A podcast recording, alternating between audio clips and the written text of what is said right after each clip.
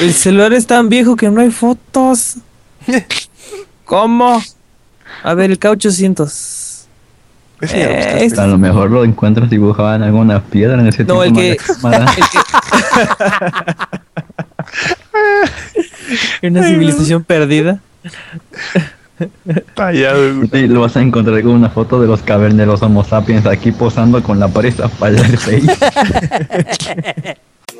Langaria.net presenta Showtime, el podcast más grande.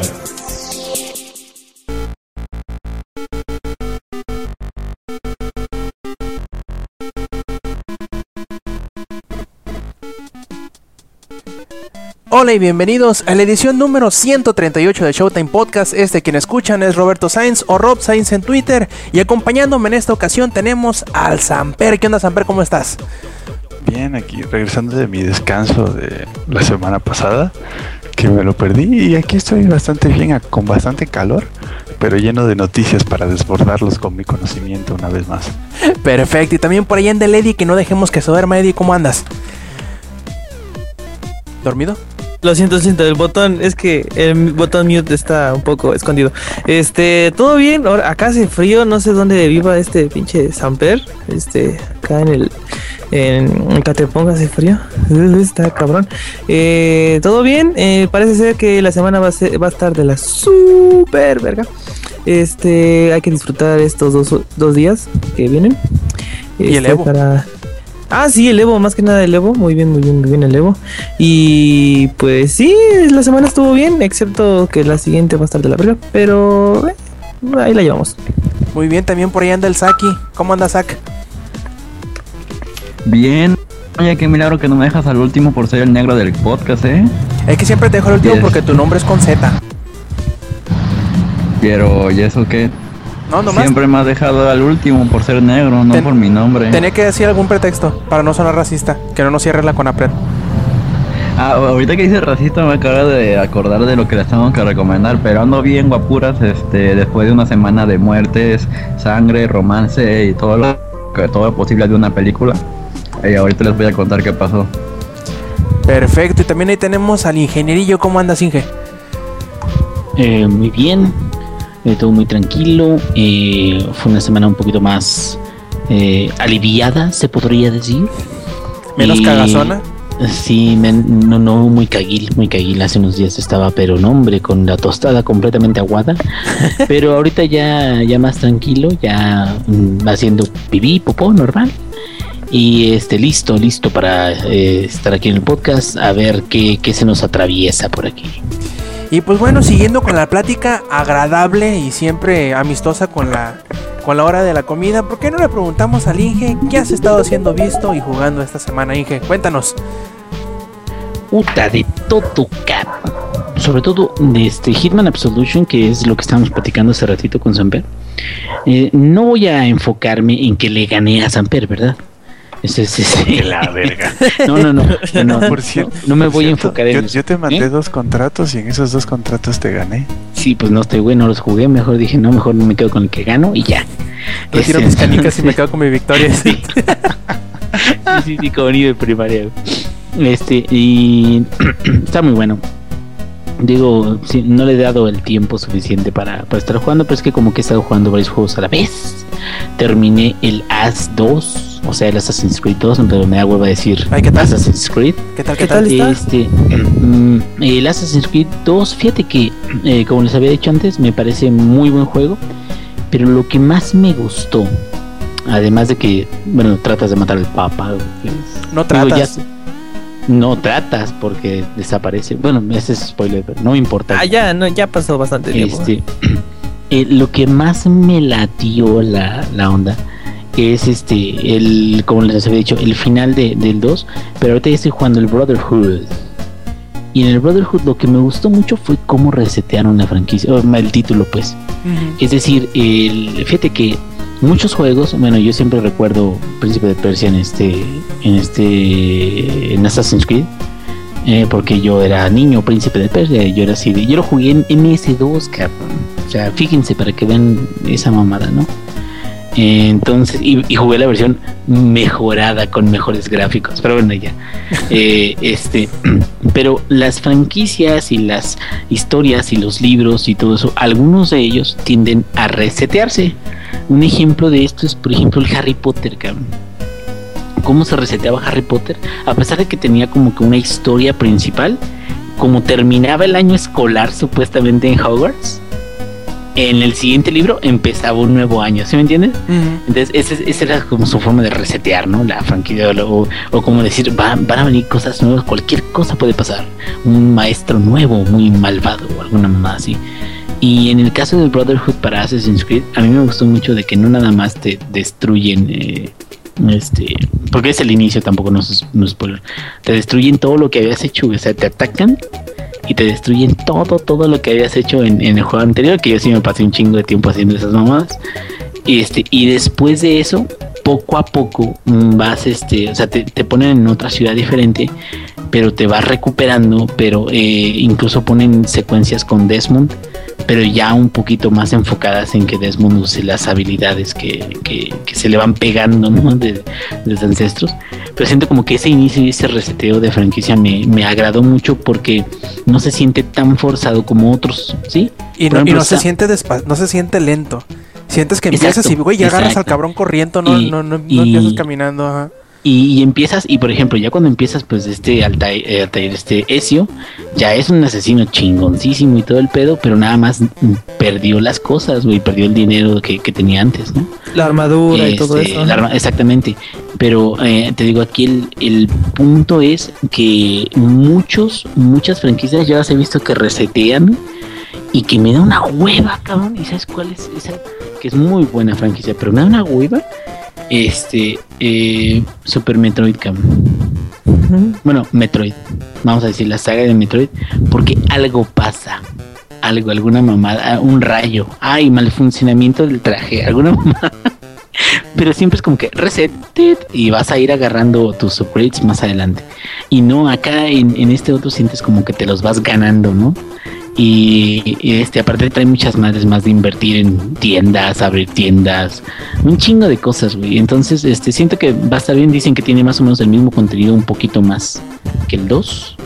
Y me los quiero aventar en orden hasta el 3. Ya, ya saben que tengo este, el, o sea, el, el 2 ya lo terminé, ya lo quité, ya lo mandé a chingas, ¿vale? El 3, eh, digo, el, el Brotherhood, el Revelations y el 3. Que el 3 es el que dicen que tiene menos corazón de todos, pero que tiene mejor, una, unas muy buenas ideas. Sí, Este- como que no lo supieron aprovechar bien. Yo lo que te podría recomendar, Inge, es que del Brotherhood te pases al 4. Ah, bueno, esa es, esa es otra también. dicen No, que- no te saltes Revelations. Lo que pasa es que, ¿sabes qué? Eh, eh, vi reviews y todo eso porque me quedé a ver si lo compro o no compro, porque yo nada más había comprado inicialmente el 2 y el 3. Y entonces cuando compro, es lo que decía yo, yo, un día nuevo y comprabas un Assassin's Creed nuevo, cabrón. Entonces, eh, cuando yo compré el Brotherhood, me quedé nada así de plano, sí lo voy a comprar y la chingada y todo eso. Y cuando vi Revelations, lo que tienes que es una forma diferente de contar la historia, un poquito más cinemática, un poquito más, más este, variada que, los, el 2 y el Brotherhood, que son un poquito medio raros la forma en la que, en la que cuentan la- las, las cosas que pasan. pero al final de cuentas, pues básicamente es el mismo juego, pero nomás con ciertos cambios. ¿no?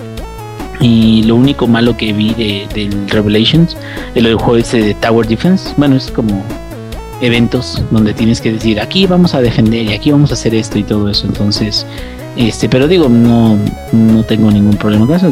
Ahorita el chiste es pasar los juegos que tengo. Y este, bueno, además de ese también el Splinter Cell, el Blacklist también está muy bueno. Y eh, ahorita también, ¿qué creen? ¿Qué creen? No pude contenerme y ya contraté Crunchyroll, bueno, los 14 días de prueba. Ajá. Y Yo te doy otros, aquí tengo. Este, estoy. Ay. Y Díaz ¿Qué vas a también, guiño. Ah, el bodoque. Este. eh, ¿Cómo se llama? Ahorita voy a terminar lo que es Kill la Kill.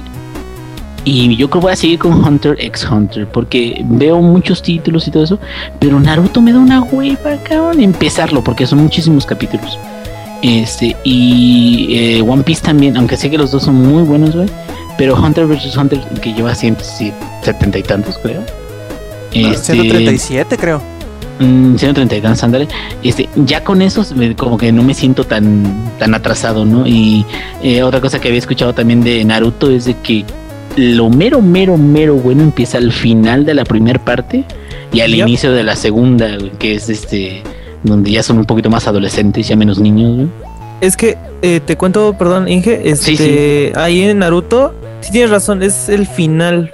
Es cuando eh, se me va a salir lo maldito nerd. Es en los exámenes Chunin, lo final. Es lo único importante porque parecería que lo. Es mucho este, relleno, ¿no? es- ah, exactamente, es mucho relleno. Es más que nada de que, mira, Nar- este Naruto es así, es un pendejo que, que tiene al nueve colas, pero no te dicen hasta casi. De hecho, te lo dicen casi hasta el final, al nueve colas. Este, pues sí, ve el final, o sea, ve la parte, eh, si dice por ahí, que es el eh, final del examen Chunin. Hasta ahí. Si tienes dudas, pues nada más métete a Wikipedia y investigas a ciertos personajes, pero ahí todo te lo dicen. ¿Y qué deporte te gusta, Inge? Eh, deporte, ah, cabrón, este, Levantamiento para de tarros y eso no, no, no, no cuenta. No ¿eh? cuenta. para recomendarme un anime de deportes. Ah, güey. pues, aquí hay varios buenos, ¿eh? Este, ¿qué crees? Eh, estuve escuchando muy buenas cosas del de Box. De Hajime no está muy bueno. El único problema es que las primeras dos temporadas no están. Y son casi Ah, 100 capítulos esas dos temporadas. Ay, güey. Este, y también escuché muy buenas, bueno, no tanto, pero también escuché de que no estaba tan mal. Uno de tenis, Eh, está el Prince of Tennis, ajá. uno de eh, béisbol. Pero ah, ya de este, está bien bueno, ¿eh? Pero ya fuera de eso, por eso te digo, necesito agarrar un orden porque si no agarro un orden voy a, voy a empezar a ver de todos. Y ahorita, por ejemplo, en Kill la Kill voy, donde este, ya le rompieron el traje a esta, este... eh, ¿Cómo se llama la chichona? Sepa, no, no he visto Kill la Kill. Para una de las chichonas le rompen el traje, güey. entonces, Oigan. ay, ¿Qué, güey? Este, ¿creen que si el Inge ve muchos animes de deporte se anime a hacer uno? No, no, difícil tu caso. No hacen milagro sí. los animes, ¿eh? Si, si está el mundial ahorita, güey, y no me paro de la silla. Sí, pues sí. Igual el Inge no, no Eh, porque se ponga a jugar mucho Hitman va a salir a matar gente, ¿verdad, Inge? Este... ah, por cierto, nada más antes de... Bueno, quién terminar. sabe, quién sabe. extorsionaron, El- bueno, me quisieron aplicando para extorsionar, la nueva película. A ver si es cierto. Me quisieron... eh, ¿Ya eso, lo está en la nueva conté, película. eso lo conté hoy en la mañana, me quisieron extorsionar. A ver, Inge, ¿cómo estuvo eso? Nada más me dicen, eh, mucho ojo porque estos siempre son números desconocidos. Y, te- y me dijo, yo soy este Ignacio López Tarso. Ignacio López Tarso. Dijo, no sé, que el, ingen- el ingeniero quién sabe qué chingados. Y no, porque yo soy de los Zetas y una vieja me vino a traer documentos suyos y con fotografías y, lo quería matar. Y yo, la neta, odio la traición. Y yo, eh. Y y mira, desde el primer momento, y eso lo dijo alguien que, que me estaba siguiendo, desde el primer momento en que alguien se toma la molestia de poner fotografías mías en un sobre, a ella se le cayó la mentira. ¿Quién chingados va a decir este panzón, cabrón? Pues no, cabrón. Y este, y al final, o sea, digo, yo escuché, porque me dice mi, mi esposa, ay, este, eh, tú lo habías colgado luego, luego. Yo dije, pero el hombre tenía algo que decir, quería escuchar, que tenía que decir. Y al final me dice, no, es que, este, yo lo único que te pido es que, pues, un apoyo para nuestra organización, la chingada. Y le digo, "Mm, no tengo dinero y no me interesa saber quién es esa persona. ¡Plac! Y que le cuelgo. Entonces, si mañana no amanezco, ya saben, pero al menos alcancé a grabar, güey. Gracias. Perfecto. ¿Y ¿Eso es todo, Inge? Eso es todo. Perfecto. Y pues vámonos de atrás para adelante. Después, antes del Inge fue el Zack. Zack, cuéntanos qué hiciste, qué viste, qué jugaste esta semana. Ay, ya me salí de Borderlands porque no le entiendo la pinche misión y de hecho ya han pasado así con varias. Este, Que Creo que eres la persona más bruta del mundo. O sea, ahí te dice que hay que hacer. Sí. Borderlands no, es como es muy cierto, mira, espérate, espérate, espérate, déjame te explico. Hay misiones donde, por ejemplo, tienes que ir a un lugar y estás en ese maldito punto que está brillando y ahí no es el lugar. O, o sea, hay tres pisos más arriba de ese lugar.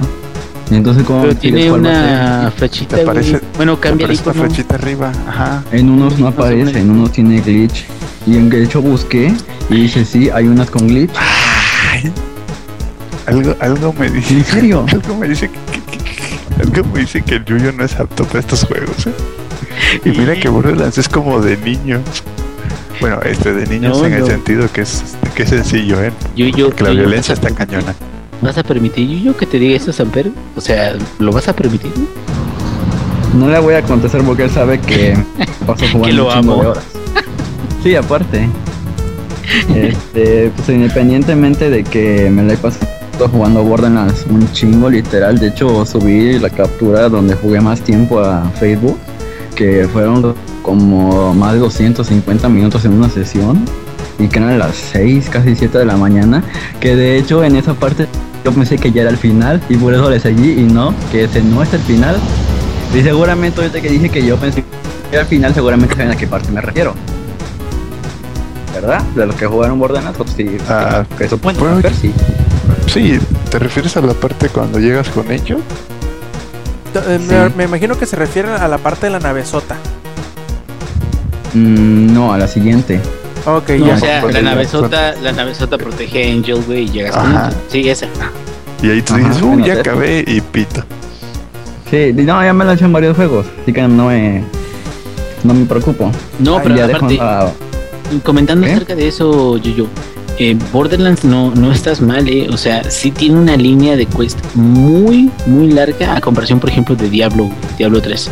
Diablo 3 tú lo terminas cuatro veces antes de llegar a nivel máximo. Y este Borderlands tú terminas en nivel 30 la primera vez que lo acabas, más o menos. güey. 50 la segunda y Entonces, 72 sí. la tercera.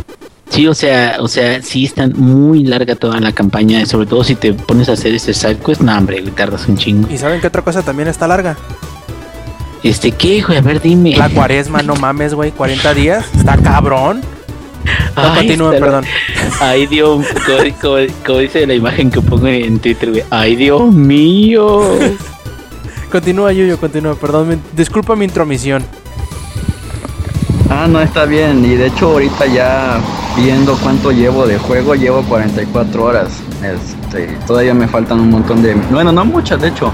Me faltan misiones secundarias. Las que sí de plano he dejado así de que no las pienso hacer son las que son en The Dust, porque odio ese maldito lugar. No, no soporto estar en ese maldito lugar. Y o sea, me prefiero hacer las otras que donde sea que sean, aunque haya robots.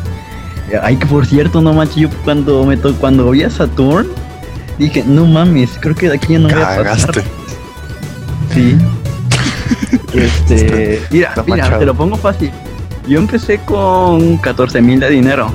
Y cuando terminé de matar a él y al constructor, tenía 2 mil. Y ahí no sé cuántos respawns se me fueron. No, ¿Sabes con qué me pasó peor a mí? Con Terramorphus. Empecé con 22 millones y terminé con 4 millones. Con eso te digo todo. Te va quitando la mitad, ¿no? Cada vez que te mata. No, no, te ¿No quita como el mitad? 9% más o menos. No, 9% te quita. Sí, casi 10%. Sí, depende ¿no? de cuánto tengas. Exacto, no, no, Y- la mitad no. Y ya ahora sí, dejando a Borderlands de un ladito, pues como ya saben que yo tengo, bueno, estoy en este dentro de una conspiración, un grupo de Facebook de The Walking Dead. Ya empezaron a sacar los screenshots. Y de hecho yo hace dos días dije que la próxima semana van a liberar screenshot información. Y de hecho estos no son los screenshots que van a, que van a liberar porque todavía faltan más screenshots. Y este, creo que lo estoy atinando a las fechas y si no me equivoco, el capítulo no sale la siguiente semana y va a salir hasta la otra, que sería aproximadamente el 22 y 23. Y que el chisme más fuerte de lo que sí estoy diciendo, qué maldita se hicieron, es que la actriz que hace el doblaje de voz de Clementine, este, dicen que salió llorando de la grabación del audio. Y así de, pues qué, o sea, le tocó grabar. O sea, nunca había tocado que llorara tanto así. O di de que se supiera el chisme. Ya ni con el final de la temporada 1. Le dijeron, no te vamos a pagar en este episodio. Casumal, no, a la ver, se pasaron entonces. Y este, pues Oye, ya Yuyo. saben cómo es. Mande. de este, hablando de Telltale, ¿salió esta semana el final de, de, de Wolf Among Us? ¿O fue mi imaginación? Ah, sí, sí, sí, sí, no, sí, sí lo jugué y te pues, ah, ¿Y qué tal? Chido. Chido. ¿Eh? Y ya. Yo ya sabía que así iban a ser al final, sinceramente. No me sorprendió mucho. No fue muy cardíaco al final para mí. ¿Y Ya qué espera? que ¿Segunda pasara. temporada? Yuyo, Yuyo, Sí. Mande. vámonos a Las Vegas, cabrón. Con eso de que es el futuro. No mames. Ricos te digo, ¿eh? Ricos. No, pero yo diría otra cosa.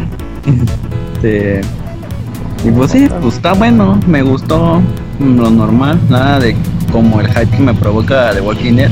Es que yo sigo diciendo que ese tramo que dejaron sin capítulo a los seguidores sí fue algo crucial para para este tipo como como yo, que ya no me emociona tanto el juego y antes sí me emocionaba mucho. Y pues pues ya Rob lo mencionó, iba a haber segunda temporada.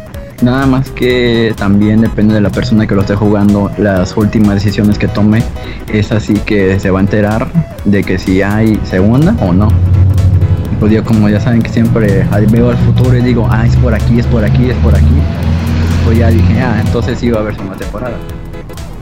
Y ya dejando, ah, no, también jugué Mega Man 4, este, y el Resident Evil 3, y no manches. Es que ese juego, aunque este, supera por muchísimo a los dos malditos porquerías que sacó Capcom. Por muchísimo. Hasta en el nivel de acertijos. Bueno, dejando a un lado que ese juego es para gente que le gustan los shooters, obviamente. Pero es que desde ahí empezaron lo de tomar decisiones, aunque todo fuera un este algo lineal que te iban a llevar al mismo resultado, nada más que por diferentes caminos. Y este, me, me acordé de esos tiempos donde era un mendigo niño todavía, que no tenía ninguna maldad en su cabeza y que no sabía qué hacer. ¿Y que tenías alma el corazón? Pues además sé que desde ahí lo estuve perdiendo, ¿eh? Aunque antes el Nemesis sí me sacaba mis sustos. Y decía, no, no, no, no quiero pelear, es que no quiero pelear y bla, bla, bla, bla, bla. Como por ejemplo en la parte del reloj, de cuando arreglas el reloj de la torre y ya después te bajas y tienes que pelear a fuerzas con él. Yo sabía que ibas a pelear con él desde la primera vez que estuvo en esa parte. Y así de, pero es que no voy a poder y seguramente va a traer alguna transformación o algo así. Y pues sí, me tardé un chingo en pasarlo. Y de hecho tuve que volver a... Bueno, en esos tiempos donde apenas iba jugando, tuve que volver a iniciarle el game porque no tenía suficientes balas. Y me acuerdo muy bien que se me acabaron todas las balas que tenía. Hasta de la pistola, de la escopeta y de lanzagranadas que tenía. Pues obviamente no sabía jugar bien en esos tiempos, pero pues ahorita ya, este, ya es más fácil. Aunque fíjate que en Hard sí todavía me cuesta algo de trabajo. No se me hace muy fácil todavía. Mande. ¿Y no fuiste al cine esta semana? Creo que algo dijiste, ¿no? De que una película habías visto y no sé qué. Ah, sí, vi Space Jam, porque ya saben que la gente madura de 21 años tiene que ver películas de ese tipo. Nada más me voy a poner a leer el periódico para aparentar que tengo 21 años y ya, y ser todo un godines. No, no es cierto. Pero, este, yo sigo, yo sigo, que, bueno, sigo esperanzado de que algún día, por alguna extraña razón, la pongan en el cine. Y eso sí les iría muy bien. O sea, ¿cuánta gente no reunirían por ver otra vez esta película en el cine? De seguro el Eddie la vería. Yo la vería. Oye, y el Eddie, ah, sí despertó. Oye, Eddie, tú fuiste el que pusiste la, la foto de, del VHS, ¿verdad? Ah, VHS. Sí, ¿O qué fue? Mm, Es un es un- una cosa que tenía mi papá eh, de ahí que trabajaba. Es el Xbox Este- One. No, Perdón. no mames. Este es como un álbum de los colores en sí de los que se deben de utilizar para los personajes. ¿Sí me entiende? Sí me es la paleta de colores. Ah, ok, ya, ahora sí. Sí, sí, sí, nada más eso. Mm, ¿Y algo más, Y yo ahorita ya, sí, este, nada más dos cosas rápidas, lo voy a decir rápidas. Esta semana, como ya saben que no me ha gustado tener el 4.1 de mi celular, pues ya dije, yo recuerdo un método que era para subir la versión y bla, bla, bla, bla, bla. Entonces busqué la 4.3 de varias regiones con diferentes números de compilación y cosas así. Y este, llegué a probar algunos días el 4.3 y no manches, qué gran diferencia de esta porquería de versión que ahorita tengo. Que de hecho ahorita está como nueva porque ya estuve probando las, las 4.3 de varios lugares y cosas así. Y este, a fuerzas siempre me ha pasado lo mismo, de que la pantalla dejaba de funcionar, o sea, de que apretabas alguna aplicación y no se abría. Solo me abría el menú y cosas así, pero no me agarraba para las aplicaciones pues. Y incluso cuando quería escribir, pues nada más salía que oprimía la tecla, pero no, no aparecía nada en la pantalla. Y pues dije, ya ni modo, pues, voy a tener que esperar a que Telcel se le hinchen los huevos y quiera sacar la, la actualización, porque de hecho no es culpa de Sony. Es, digo, no, es, ajá, no es culpa de Sony. Ellos te dan el- la actualización, pero es culpa de la compañía en la que estés este, con tu celular que salga. Yuyo, Yuyo. problema. Y ahora aquí, mande. No, aquí sí déjame decirte que el problema es de ambos, o sea, de Sony y de, de Telcel. Porque, vieras, se tardó cuando salió Ice Cream Sandwich, me acuerdo, y que lo habían prometido para el Xperia Play, que nunca salió oficialmente, o sea, sí salió aparte, pero nunca salió oficialmente, y así ya mataron al Xperia Play, ya se olvidaron de él. Se tardaron, pon tú que lo anunciaron en enero, después lo mandaron hasta abril, y dijeron, ah, sí va a llegar. Y dice, ah, no, pues ¿qué crees que ya? sí va a llegar para todos los eh, Sony, pero para todos los Xperia, pero no para el Play.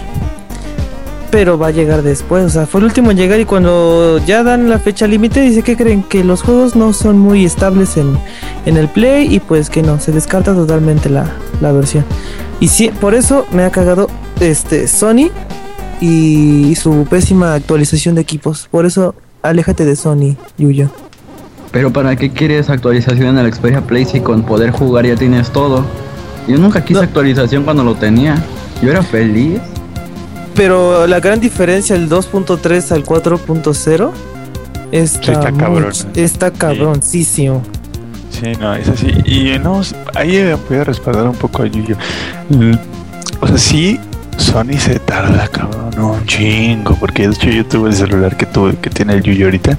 Y Sony sí se tarda un buen en sacar las actualizaciones. Pero Telcel, Telcel se tarda todavía más. E incluso probablemente Yuyo ni nunca la vayas a ver. Porque Exacto. porque, Tel- porque Telcel es huevón.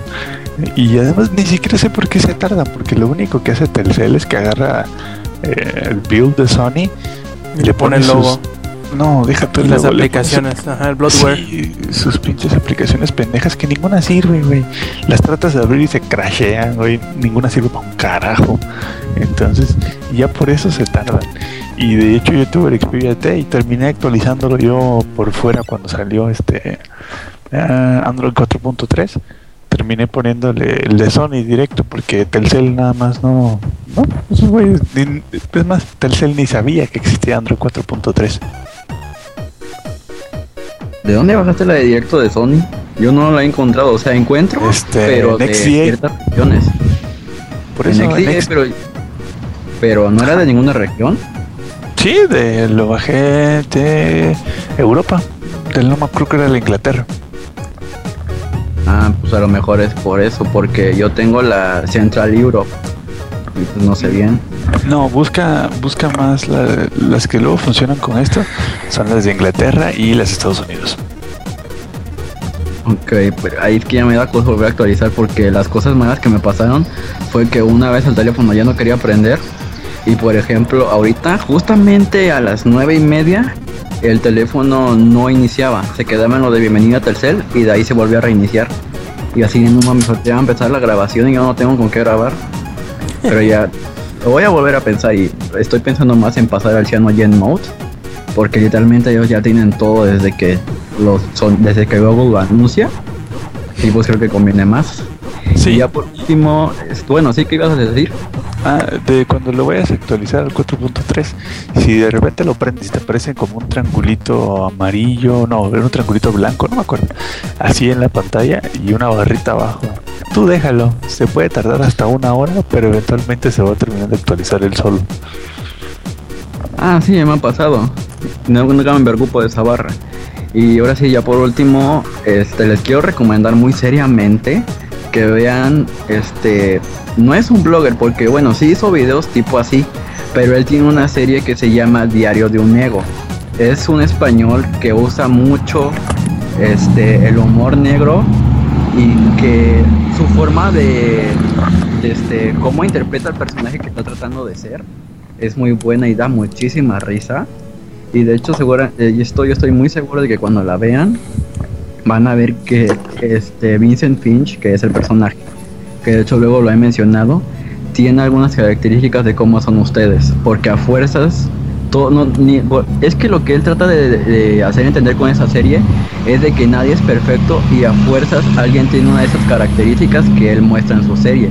pero obviamente él es algo elevado a la enésima potencia y que pues en esa serie van a ver cómo es un hipster, homosexual, cineasta, que lee libros, que lee este, ¿qué más? Debería, ah, que ve novelas gráficas porque obviamente no se dice cómic, eso es muy mainstream y este cosas así y ya de verdad se van a morir de la risa estoy seguro así que aprovechen y véanla please Correcto. ¿Y ahora sí ha estado Yuyo? sí ya Perfecto. véanla en serio Muy bien. Y también por ahí anda Lady. No dejemos que se duerma. A ver, Eddie, cuéntanos qué hiciste, qué jugaste, qué viste esta semana. No, no, ahorita nada me tiene. no, ahorita este. todo me mantiene despierto. eh, se metió un pinche grillo a la casa. Por eso ahorita dije en el chat que me iba, pero estaba. Sí alcanzó el cable a. A este. A, donde estaba el puto grillo y ya lo maté al pobre. Lo siento, grillo, así es la vida. Este. Fíjate que he jugado muchas cosas. Se me, se me hace raro. Este, últimamente no he jugado mucho. Pero esta semana muchísimo. Primero era lo que quería decir. eh, Dead Space 3. Ya lo jugué más. Ay, ¿qué, ¿y qué tal? Este está superando mis expectativas. Este tiene cosas chidas. Eh, ¿Te acuerdas del traje que te dije de Mass Effect 3? Ajá. Por jugar Mass Effect 3. Es el mismo. Es uno de los. Es igualito. Ese es el traje de. Se llama. Si jugaron el 2, se llama Elite. Este. Riot. Riot no sé qué. O sea, es de los más guau ese traje. Eh, y nada más trae eh, calcomanías de N7. Pero está bien chido, está personalizado chido. O sea, sí se parece al de Shepard. Está, está padre. Y lo que me gustó es de que este. Ya cada traje, es lo que hasta ahorita lo que veo. Cada traje, este. Tú los puedes actualizar. O sea, puedes tener un traje y que tenga, por ejemplo, la mayor este. Mm, resistencia a los a los a los perdón a los necromorfos y todo eso está muy chido porque luego hay trajes padres que pues ya no los puedes utilizar porque ya no tienen cosas tan buenas como otros. Eso está padre. Algo que me había agarrado de... No me gustó, eh, pero ahorita ya le agarré la onda, fue eh, la modificación de las armas. Ajá. Que las puedes crear, o sea, desde cero. Eso está chido. Nada más que encuentras tantas cosas en el ambiente que... eh, herramientas que o sea encuentras un chingo de cosas pero cuando lo vas a la tiendita a comprarlas no te alcanza para ni madres. O sea no sé cuánto se- no sé este qué tanto se tenga que tener para para crear esas armas. Eh, está padre más o menos. Les iba a compartir una foto pero ya no le puedo tomar foto. Este el juego dejó de ser survival horror cuando en tu kit o sea en tu ¿cómo se dice? tus herramientas que tienes tu ah, ¿cómo se dice esa madre? ¿Dónde tienes tu inventario? Inventario, inventario. En tu, en tu inventario el 90% son salud y todo lo demás son balas. Y lo que no me gustó, eso sí, ¿alguien jugó el 2? Eh, el Dead Space un 2. ratito.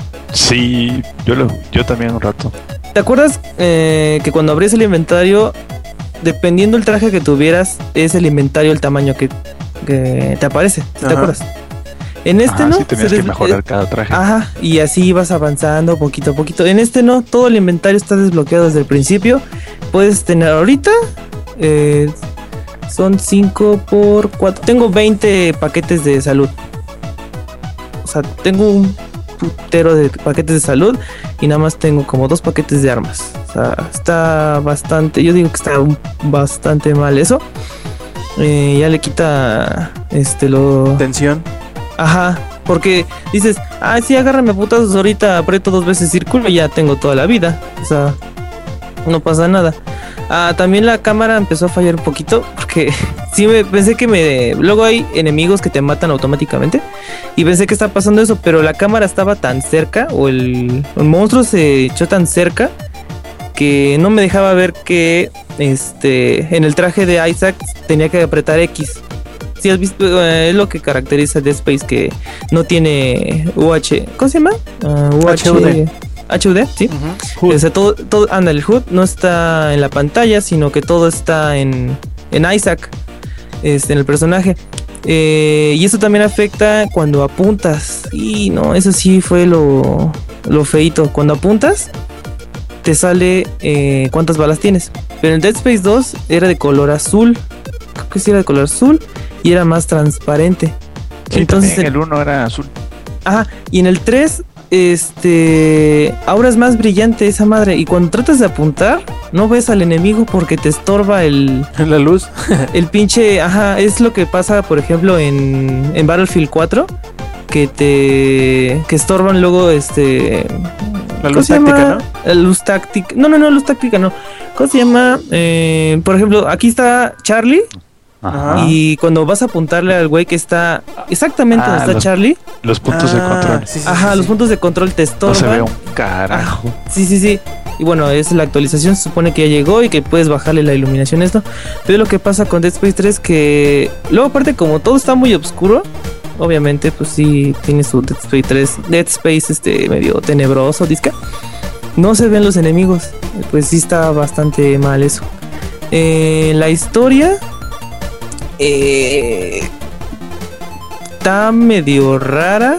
Hablan también de un Isaac Clark despechado. Lo que no me gustó fue que también modificaron a los personajes. Se ven. Se ven mal al, al momento de hablar. Se ven tiesos. O sea, se ve como que nada más abren y cierran la boca. Y salen Ah, las palabras. paréntesis, paréntesis, paréntesis. A ver, Inge. Eh, ¿Se acuerdan que estaban hablando de... de em, ah, ahorita me recordé ahorita de que dijo de que cambiaron los personajes. Cuando estábamos hablando de Splinter Cell. No, y ya no es el mismo actor el que hace la voz, güey. Ah, que sí, era cierto. el que salía en Starship Troopers. ¿Cómo se llama ese güey? El que salía en Total Recall. No me acuerdo cómo se llama ese, ese actor. No sé, cae Ironside, este- no sé qué. Sí, sí, sí. Pero, ¿qué crees? No, de plano no, no. Y, y lo hicieron mucho porque usaron mucho, este, ¿cómo se llama? El motion capture. Y por eso necesitaban a alguien más joven y que tuviera más acción y la chingada y todo eso. Pero no, no, no, nada, nada que ver. Y, y si es una decepción, pues me imagino que también es una decepción en Dead Space 3, ¿no? Hay que tener, pues, que te cambien, ¿no? Lo que, lo que ya llevas este conocido. Sí, ah, más que a Isaac Clark ya se ve más viejo, o sea, se le ve las canas, se ve ahí canoso, se ve más este, ahora sí que acabado. Pero lo que sí no me gustó fue, ves que este está la chava, ma, se me fue su nombre. Pero está una chava que pues la mar eh, a cada ratito te estaba marcando y tú la ves siempre en el holograma y ves cómo es, ya reconoces bien sus facciones, este y todo. Y en este Dead Space 3 la modificaron. O sea, deja que, de haya crecido. No, no, no. O sea, la modificaron de la cara. Se ve mal. Y aparte de cuando hablan, eh, pues lo que les digo, que está desfasado el audio. O más bien, como que no le pusieron más este, atención en esos detalles de, de cuando hablan. Porque hablan y nada más abren y cierran la boca. O sea, no, ni siquiera el movimiento de labios. Se ve, se ve mal, se ve feo pero cosas como acción y disparos, zombies y eso está padre. O sea, sí, sí está entretenido, ya me está, ya estoy más este. Estás agarrando un gustito. Ajá, sí. Pequeños detalles que pues sí están medio mal, pero las ideas de, por ejemplo, las armas, que tú las modificas, por ejemplo, te dan una arma eh, que es un rifle de asalto, o sea, disparas a lo pendejo y ya. Pero cuando encuentras una modificación, este, se la acoplas en la parte de abajo, entonces tienes un segundo disparo. Y no sé si jugaste el 1 o el 2 cualquiera, sale un arma que es la de plasma, que es la cortadora, que puedes corto- cortar vertical o Y horizontal. horizontalmente, ajá. Ajá, y esta cortas horizontalmente, nada más tienes el disparo acoplado horizontalmente. Pues sí está bastante chido, ¿no? O sea, uno es para des- desmadrar y el otro es para mínimo, este, tirarle la pierna y que se arrastre para que pues, después tú lo, tú lo balas. Está chido eso, está muy bien. Eh, y hasta ahí, hasta ahí este, he jugado de Dead Space 3. Eh, ¿Qué más, qué más, qué más? One Piece. Ah, Nunca ¿qué había jugado un juego de One Piece. ¿Cómo vas? Este. ¿Así son todos los juegos de ese tipo? No necesariamente, ¿verdad? Lo que te estaba comentando el otro día. Ah, el- el- los anteriores que salieron, que son los de Pirate Warriors, son más como Dynasty Warriors, precisamente. Se va de cuenta que es Dynasty Warriors, pero con el con los modelos de los personajes de One Piece. Este es más, mm, más parecido a Monster Hunter, en el que tienes que juntar este, cositas que están tiradas en el mapa para mejorar a tus monos y, y cosas así, pero está entretenido, ¿eh? ¿Qué, qué tanto llevas jugado? ahorita acabo de vencer a este Crocodile. Uy, no voy bien adelante entonces. Es el, el episodio 2, creo. Yo acabo de terminar el 4. Sí, sí, sí, es el 2. Es que no, no he jugado, apenas llegué, llegué a las 9. Ujú. Este. Eso fue One Piece. Está padre. El humor está intacto. O sea, Luffy pidiéndole direcciones a Zoro. eh, está bastante cajeto eso. ¿Ya jugaste con Frankie? Ya no mames. No solté la O pinche sea- carcajada, no mames. Quiero, este, a ver, su ataque poderoso Y. Supa, ¿qué mierdas? está, está, está muy, está muy chido eso. Está muy padre que hayan dejado ese, pues, el alma del, del personaje, ¿no? Este, en el juego. Eh, está muy bien One Piece. eh, lo voy a seguir jugando esta semana. Eh, otro juego. Pokémon. Pokémon, Pokémon, Pokémon. Me pasaron un dito. Bueno, ahí para los que este, estén un poco muy trabados en esto de Pokémon. Dito. eh, con sus individual values. Con sus. ¿Cómo se llama? Valores individuales. Ajá eh, al máximo, este shiny y japonés. Lo que me refiero es que cuando cruzas un Pokémon con este, cuando prostituyes a Dito muchas veces, tienes bastantes chances de tener un shiny. Más que nada si tienes a otro Pokémon foráneo. ¿Sí me explico? O sea, si tienes a, por ejemplo, si tienes a dos Pokémon y son de México, sus chances de tener un shiny son de casi 5000 a uno. Cuando tienes un shiny, un, uno normal y otro de, bueno, perdón, uno mexicano y otro de Japón, ¿qué pedo? Este, ¿y no te salen con tacos o amantes del fútbol los Pokémon mexicanos? Dice O no era así. penal. Ajá. Ok, debe haber dicho, de haber dicho de habla latina. Ok. Exactamente. sí, sí, sí. Bueno, era un ejemplo, o sea, bueno, voy a, voy a decir de España, ¿ya? Que ahorita me van a decir que es torero y que va a salir Joder, la que claro que sí. Eh, ¿eh? Ah, estoy acento Baker, español. tío. Sí, es Troy Baker, ok.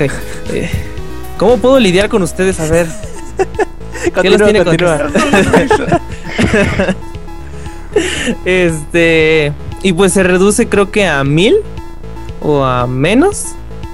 Eh, eso está chido. Ahorita, de hecho, estoy tratando de tener un Holucha. No sé si han este, escuchado de ese.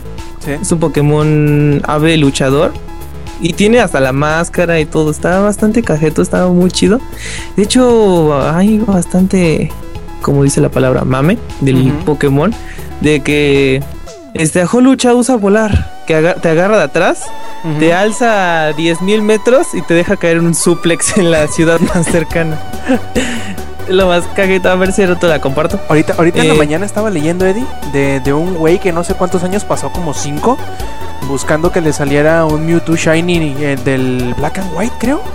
Ay, no mames. No me acuerdo de cuál, que te sale en, en- en una parte.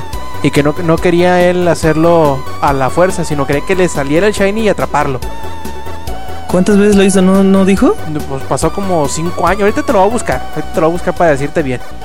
No, es que sí está bastante cabrón porque las probabilidades, bueno, en X y Y ya bajaron bastante. Ahora sí que ya no es tan tan raro este encontrar uno, por ejemplo, a mí toda la vida que he jugado Pokémon jamás jamás me encontré con un shiny. Creo que me encontré hace mucho con un Subat y de hecho todavía lo tengo el Crobat, de hecho es color rosa con alas eh, verdes. Eh, pero yo no me acuerdo no sé si me lo pasaron o no, no sé. Este, y apenas eh, hace unos meses me tocó un shiny, pero por fin, pero o sea, ya se ha hecho más este común en esta versión de X y Y. Y más, por ejemplo, si completas todo el Pokédex, todos los 700 y tantos, A- Aquí te tengo el dato, Eddie. a ver, a ver, Tardó este cinco años en encontrarlo. Ese eh, lo hizo en el Pokémon eh, Left Green, Leaf Green y Hard Gold. ah, cabrón, no, pues sí tienen esa edad de esos juegos. Dice la probabilidad es 1 en 80 mil. Y cuando lo agarró le dio un ataque Miento, al corazón en y ocho ya no mil, lo, en ocho volvió, mil, ya en no lo ocho gozó. En 8000, no, la cagué. También hay un video en internet de, de- de- de uno que tiene como mil Pokémon, ¿no? Y que le sale un Shiny y casi se vuelve loco. un No Tauros, era un Tauros. Un Tauros Shiny. Es que sí es bastante raro, o sea. Ahorita pues yo ya tengo creo que cuatro shinies. Este, no sé si conoces este sobredosis al azar. Ahí en Twitter, ¿no? No. Sí, él es un enfermo, total, o sea, es... es- Virgen. no sé, no le preguntaba. Súper virgen. No. No, pero o sea, parece este mercado negro de, de, de Shinies. Me pasó, pues sí les conté la semana pasada, me pasó creo que cuatro. Y él me pasó el dito. Este.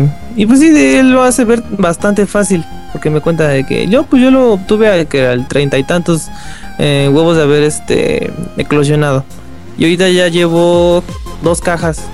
Dos cajas que creo que caben 30 o 40 huevos cada uno.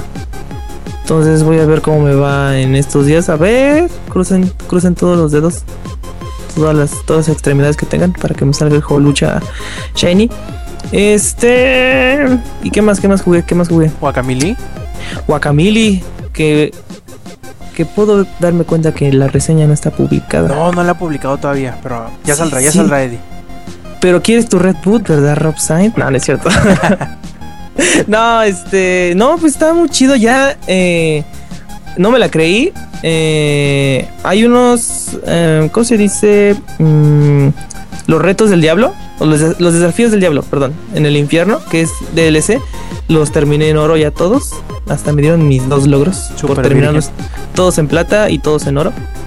Sí, y este, ya nada más me queda eh, completar las demás piezas de corazón que hay. O sea que es hacer al 100% el juego y en difícil. Y el segundo final alternativo. ¿Sí lo terminaste el segundo final alternativo, Rob? De hecho, no, no, ni siquiera he empezado a jugarlo. El Super Turbo Ah. Championship Edition. ¿Cómo crees? Pues así como lo ves, Córtate una mano. haz Harakiri Seppuku.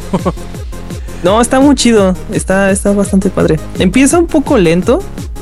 De hecho, eh, algo que se me hizo muy raro es que cuando si lo vuelves a empezar, este, te vas a sentir como una persona sin un pie o sin un brazo, porque te vas a decir, oh, ¿y mis poderes? ¿Qué onda? ¿Por qué no puedo saltar dos veces? Ujú. ¿Por qué no puedo llegar ahí? Pero Ajá, brincar- estaba- puedo brincar hacia adelante y cosas así. No, es que sí es bien- son bien importantes y se vuelven tan naturales al, Ajá, al último ejemplo, del de- juego que ya lo sientas, sientes que te hacen falta cuando vuelves a empezar otra partida. Sí, sí, exacto. hace pegarte a la pared y hacer saltar de pared en pared. Ya no, no es un poder. Este, no es de que venga ya. em, ¿Cómo se dice? Por default en el juego. Pues sí hace mucha falta. Mm, y ya, ah, bueno, eh, eso es un- otra cosa de mis cosas de nerd. Eh, estoy leyendo este Guerra Mundial Hulk. No muy si bien, muy bien. Haces bien, hijo Sí. mío. ¿Leíste es los que lo vi en? Netflix. Leí, lo leí en Netflix. Este, perdón, lo leí. lo vi en Netflix, este, que decía Mundo Hulk, Planeta Hulk, ajá. Planeta Hulk, perdón. Eh, me llamó la atención, me gustó, este, chingón es que está muy sangriento, eso está muy bien, no, no nada de Disney, no trae el sello de Disney ni nada de eso, está muy chido. Eh, y leí el cómic, de hecho ya, este, me puse al tanto de, de Mundo, perdón, Planeta Hulk. Pinche Iron Man, Doctor Strange, Black Bolt y este Charles puto-. No, ah, bueno, Reed y Javier. Ojalá este. Y bueno, yo sí, ahorita estoy leyendo y Hulk les está dando en su madre, pero bien, bien chido. De hecho, vi una parte, no es spoiler. Este, de hecho, es como. Está muy raro, eso no me gustan los cómics. Que, por ejemplo, está el arco de, de Guerra Mundial Hulk. Y los tie-ins, ¿verdad? Y después se va de que se gira a la izquierda y está Ghost Rider. Después se gira a la izquierda, a la derecha y está She-Hulk. Después está los X-Men y los Gamma después está Corps, sí, sí, ajá. Ajá, y todas esas chingaderas. Y y está un poco confuso, pero afortunadamente este descargué el torrent indicado donde me dice cronológicamente todo lo que tengo que, cómo lo tengo que leer. Y leí el de Ghost Rider. Ah, está hecho, se, me, se me hace el más interesante. Este. Me, me- me lo imaginé siempre con la cara de Nicolas Cage. Ya es. Ya es inevitable hacer eso. Este. Por ejemplo, dice Doc- Doctor Strange que Ghost Rider puede ser uno, uno de los pocos que puede dar en la madre a este, a este Hulk por sus poderes casi. eh, dijo casi dioses, casi. Casi. mm, ¿Divinos? ay, no, una No palabra. sé. Ah, casi- Divinos. ah, divinos. Pues sí, es el, es el- es el poder más o menos del diablo. No sé qué sea Ghost Rider. De la venganza, ex- exacto. Este. Y cuando Hulk le da una super putiza a Ghost Rider, se supone que da a entender este Doctor Strange que mata a este Johnny Blaze. Y que ahorita este se apodera eh, Ghost Rider de todo el cuerpo. O Sí, sea, dice, ah, es- este pedo no es mío, adiós compañeros. Sí, Ahí se ven. Dice, pero nos debe de defender. Y dice, déjame decirte que lamentablemente este, nosotros no somos las víctimas. Dice, uy, agarra acá bien chingón. Y se, pensé que se iba a dar una putiza porque ves que saca fuego y quema media ciudad el pinche Ghost Rider. Agarra y dice, sí, ya le bitches. Y se va. Y los deja todos alborotados. My job here is done y se van. ¿no? Ajá, y se va. Sí, sí, hace medio desmadre el Johnny Blaze. Este, para que el pinche Ghost Rider nada más. "Mm, adiós, la, la, la, la", y se va. Eh, va muy bien, me gustó, me está gustando bastante. Todos los. Hulk puede con todo. Eh, de hecho, me impresionó. Por ejemplo, eh, ¿te acuerdas de esta Kitty? ¿Viste cuando es Kitty? Que atraviesa cosas. No pensé que llegara a usar así el poder de que lo agarra a Hulk y lo hace atravesar la- el piso. Y al hacer eso, hace que Hulk pierda sus ambas manos. ¿Sí, sí lo viste? Sí. Que hace ama- ambas manos y todos, ah, sí, ya perdió, que no sé qué, ni madres, me vuelven a crecer las manos. y con las nuevas los puteos, estuvo muy chido. Eh, hasta ahí he llegado. Porque si no, creo que ya se durmió ingenierillo. Inge, ¿Está vivo el Inge todavía? ¿Inge? ¿Inge? hay que pasar lista. Sí. Ingenierillo, ¿estás ahí? Inge, Inge tiene retardo. Yo creo que sí se ¿Es durmió, neta, ¿eh? Inge? Sí, ¿eh? Está Ay, cabrón. pon la canción de cuna, ¿eh? Por favor. A ver si la tengo todavía. Ya, este, pues sí, eso ha sido todo. Am, sí, eh, ya no recuerdo qué otras cosas he, he hecho. Este, fue una semana buena. Una semana buena. Hice muchas estupideces. Me alegro. Espero que la siguiente semana no me vaya tan de la chingada. Ya regresó el Inge, Inge's back. Ah, perfecto. Ahora sí, Inge, vamos contigo. ¿Qué hiciste? ¿Qué viste? ¿Y qué jugaste esta semana? Este. Ah, cabrón, pues ya me acaban de preguntar, ¿no? Sí, Sí. sí, sí, Rob. Este, Ah, no, Eh, ¿qué es el Samper, perdón, es el Samper último que falta, Samper, perdón, Samper, perdón. ¿Qué, qué No, hiciste esta semana? No, no, no, no. no, no, ya, no, ya no. Samper, Samper, Repite lo que no, dijiste, ¿eh? Inge, Me- ya se agüitó el Samper. Sí, más bien como que quieren escucharme otra vez a mí, entonces, no, no, no hay- no hay pedo, ¿eh? Adelante, adelante. Es que ahora viene mi revancha, Inge. Ah, no es cierto. A ver, tuve- Lo que más estuve jugando la semana como enfermo, como loco, ya casi termino, es el Hitman Absolution. Que como el Inge dijo, está muy bueno. La verdad sí es excelente juego, a pesar de que no es mm, lo típico de Hitman, sino que es muy cinemático y le tratas de dar esta historia. No Modernizarlo, vaya, ¿no? Como para las nuevas audiencias. modernizarlo, pero sin darle en la madre a Hitman. O sea, Hitman sigue sin hablar mucho, o sea, diciendo lo mínimo, lo necesario. No, no es Hitman cotorra. Entonces eso me gustó. Ya casi lo acabo. De hecho, le platicaba al Inge que nomás me faltan seis logros. Y de esos seis, tres son terminar las últimas tres misiones. Entonces ya estoy así, a nada de acabarlo. Ah, me gustó muchísimo, fíjate. Oh, De repente se siente un poco como que eh, limitado, ¿no? En comparación a, los Hitman anteriores. Pero creo que eso es parte, o esa fue la intención desde un principio, al hacer el juego con historia. O sea, al tener una línea de tiempo y una serie de, de eventos así. eh, O como que el juego se vio obligado a dejar de lado un poco ese de, no, pues ahorita tienes como seis formas de matar a un güey. Y bueno, en lugar de seis te dan tres formas, ¿no? Que sigue siendo variado, pero no tanto como antes. Entonces, Nah, güey, ¿ya terminaste el de Chinatown? eh, al ¿Cuál de los 100%? dos? ¿Cuál de los dos? No, el de Es que- el, rey, el rey de Chinatown. Ah, está buena. Pero ya lo terminaste al le- 100%? Son como... La que casi, la que ya terminé al Ocho 100% formas es la segunda matarlo. vez que vas al Chinatown. La vez, este, cuando tienes que matar a los tres güeyes, o no sé si ya llegaste ahí. De hecho, me mandaste el contrato de ese, güey. Pero no, yo te Ah. decía la del rey de Chinatown porque lo puedes Ah, está envenenar muy con bueno. sushi, lo puedes envenenar en la cocaína, este, lo puedes matar como el... ah, Un chingo Como el de... sniper. Sí, con el sniper, lo puedes matar con explosivos en su coche, tirándolo por un este por uno de esos hoyos de alcantarilla, lo puedes tirar por ahí y le puedes envenenar el café también. Sí, o sea, eh, pero ese, fíjate que ese es- entonces... pero ese es un contrato, Inge. Ya, bueno, ese es, de hecho, ese es el único contrato de todo el juego, ¿eh? Esa es la única, bueno, eh, obviamente sin contar la primera que es como el tutorial, ¿no? Pero en sí, esa misión del, del King of Chinatown es la, se- la segunda misión del juego y es la única misión del juego que es- se siente como un contrato, porque ya después de esa pierdes tus Silver Ballers y ya empiezas a la fuga, o sea, ya tienes que o sea, matar gente, pero al mismo tiempo estar huyendo de la policía y estar huyendo del villano, que no, no voy a decir el nombre, pero bueno. Entonces ya después empieza como, eh, sientes que es una carrera, pero esa misión es, creo que es la única, y- bueno, esa y la primera, la de la de la mansión, son las únicas dos misiones que se sienten un poco como los juegos anteriores. Ya después arranca.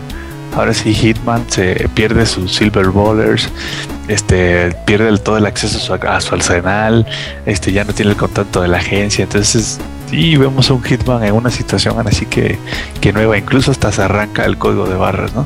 Entonces eso está, está interesante el juego, a mí me gustó. Eh, está la- dime.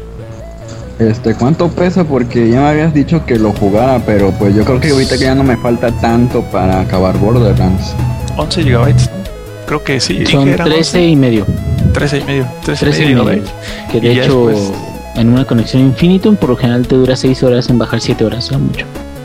Y ya después de descom- cuando descomprimes todo eso, se queda en 25 gigabytes en el disco duro. Perdón. Entonces, está largo. Lo estoy jugando en difícil. Y, o sea, ya casi terminó todo, eso sí. Pero llevo 24 horas. Y por ejemplo, Tomb Raider, que se me hizo un juego mucho más este largo, por así decirlo, o sea, con, con mapas más grandes que Hitman. Lo terminé así todo en 19 horas. Todo lo del single player, 19 horas, o sea, este 5 horas y media más rápido que lo que le tomó al ingenierillo, ¿no? Este, y se me hizo mucho más grande que Hitman. No, no soy lento, güey. Yo solamente me fijo en los detalles. güey. Admiro el juego, güey. Es una obra de Ajá. arte y tiene que ser admirada. Sí, no soy lento. Sí, sí, sí. Ajá, sí, todos sabemos. Sí, está bien. Perdón, Inge. Lo confundí con ineptitud. Pero Sí, bueno. no, no, no, no. Confundiste mal, pendejo. Pero bueno, está muy bueno. Llevo 24 horas y todavía no lo termino y lo estoy pasando en difícil. Ah, las otras dos dificultades de más arriba, la neta, no es que estén así muy cañón, pero sí te quita mucho tiempo por nivel porque es de aprenderte ahora sí que todo. Aprenderte dónde salen los güeyes, qué dicen, para dónde van. Entonces eso, la verdad no quiero gastarle tanto tiempo al juego. Si lo hubiera puesto en experto, estoy seguro que me hubiera tardado 30 horas en lugar de 24 o 36 horas para estar en el mismo lugar. Y lo que lo dejando a un lado Hitman. Bueno, y para terminar de hablar de Tomb Raider, algo que creo que el Inge no había mencionado, bueno, me lo había dicho a mí, pero creo que no habías mencionado en el podcast Inge, que es la edición de Tomb Raider para las nuevas consolas, ¿verdad? Dale, y duro. Ah, sí, sí, sí. Este, bueno, lo que pasa es que hay una comparativa en, en las ediciones. Y es, es bien extraño, cabrón, porque obviamente que ahorita en todas las consolas nuevas están con que estamos remasterizando la pinche este eh, El juego. juego y la chingada y todo eso. Y eh, yo y San Pérez notamos algo. Y yo le dije, oye, güey, como que cambiaron el modelo, ¿no? De, de Lara Croft. Y este, como que se ve el juego raro, como diferente, pero no se ve con mayor calidad. Se ve como medio. Eh, ¿Te acuerdas de las, de las televisiones viejitas que tenías, güey? Que para que se viera más brillante le tenías que subir la saturación del color, güey. Así que sea todo bien pinche naranja, morado, rojo. todo, pero digo, se veían los colores chidos, pues se veían todos, güey. Así bien, cabrón. Este, sí vimos esa la comparativa entre la PC y entre las demás. Y no es un salto generacional, güey. La pinche PC todavía se la vienen pelando. Y nada más vimos de que sí cambiaron un poco el modelo y unos tres pelos de Lara Croft de- del cabello. Y le subieron, yo creo, la saturación, ¿verdad, Samper? como al 12.000% es la saturación. Más que estar en una isla, te digo, estar en Jersey Shore, Lara Croft. O sea, se ve naranja Lara Croft, literal, en la escena donde se sube a la torre de radio, que bueno, pues es una escena que está en la nieve, ¿no? Está pálida la cabrona del frío. Y, en la versión de Xbox One y de Play 4 es naranja Lara Croft. Parece zanahoria. naran- Sí, güey. Literal parece una zanahoria. Y le cambiaron los detalles al, al modelo de Lara Croft. Se ve como gorda. Bueno, la cara se le ve como si fuera de una mujer gorda y el cuerpo no. Como, o sea, no, es- no quiero sonar culero, ¿no? Pero este, la, se ve como más cachetona y la nariz como más redonda. No sé qué le hicieron a esa parte, pero no se ve, o sea, ya no coincide tanto la cabeza con el resto del cuerpo porque pues, está bien flaquita en ese juego. Se supone a lo que me acuerdo que dijeron que querían que quisieron asimilar un poquito más el modelo al que se veía en los CGI para que se asimilara un poquito más. La cagaron bien feo, güey, Pero aparte, aparte en PC es lo mismo, güey. El modelo de las cinemáticas, eh, eso, eso sí me latió un chingo de PC, güey. Y eso que yo tengo una tostadora, güey, de hace un chingo. Pero prácticamente las cinemáticas del gameplay eh, tienen una diferencia muy pequeñita, cabrón. creo que la única Porque diferencia muchas son in- in-game, ¿no? Muchas, muchas Sí, de ellas sí, son in-game. Creo que la única diferencia son las, la, la, la- ¿cómo se llama esto? La iluminación y ahora sí que qué tanto detalle le ponen a las cosas, ¿no? Al- a los pisos, por ejemplo, al- a la hierbita que se ve alrededor de donde está pasando la cinemática. Pero a los personajes, no, los personajes se ven idénticos en, en las cinemáticas y ahora sí que el gameplay. Eso es también, y es lo que platicábamos, ¿no? Que al hacer eso el juego parece como que una sola misión sota bien grande el juego y no se siente como cortado, por así decirlo. No se siente como que, bueno, ahorita vas a jugar este pedacito y luego viene esta cinemática y luego esto. No, tienes que estar ahí todo el tiempo atento porque Fíjate en cualquier que- momento se acaba. que em, eso es algo que a lo mejor la gente que apenas está empezando a tener el gusto por videojuegos no, no sabe que sucedía Apreciar. y eso hace muchos años las cinemáticas se hace cuenta que era otra cosa completamente diferente al, al juego porque no se parecían los, los personajes rendereados a los que estaban en el juego y la otra es el único juego que he visto moderno que, que sufre de, de sentir de a pesar de que son cinemáticas que parece que son de in-game, que sufre así como de cortarte el ritmo porque por tanta cinemática, y ya lo había dicho antes, es el Max Payne 3. güey.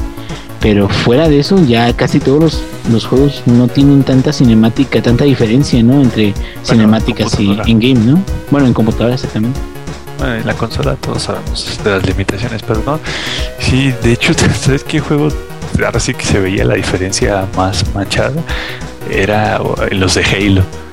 O sea, tú veías las cinemáticas sí. y decías, no mames, qué verga, se ve la ciudad y las armas y los Covenant hasta daban miedo. Y ya luego veías el juego y, o sea, obviamente ajustado a la época, ¿no? Ah, Y también le pasó eso a Halo Wars. No sé si alguno de ustedes lo, los llevó, lo llevó a jugar. Que era Ah, estrategia, ¿no? Sí, era de estrategia. Pero date cuenta, era de estrategia.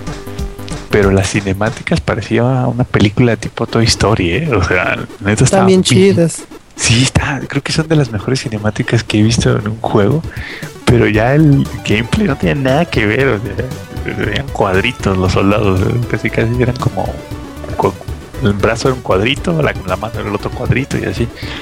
Pero ahorita los que, como dices tú, los que, los que van entrando, pues no, no, sa- no saben apreciar este tipo de cosas porque ya pues, eso se les hace lo normal. Y si voy a seguir yo, ya que el Inge no me va a respaldar. es- No, no, no, no, o sea, sí te respaldo y todo, pero pues... este, En silencio. Ya, ya lo había dicho. Ya, sí, sí, sí, sí. si- si- silenciosamente como un monje. Pero bueno, eh, luego dejando eso a un lado, voy a hablar de, mi otro baby que es Heroes of the Storm. Lo estoy jugando también bastante la semana, como que le, pusieron un parche el lunes, creo.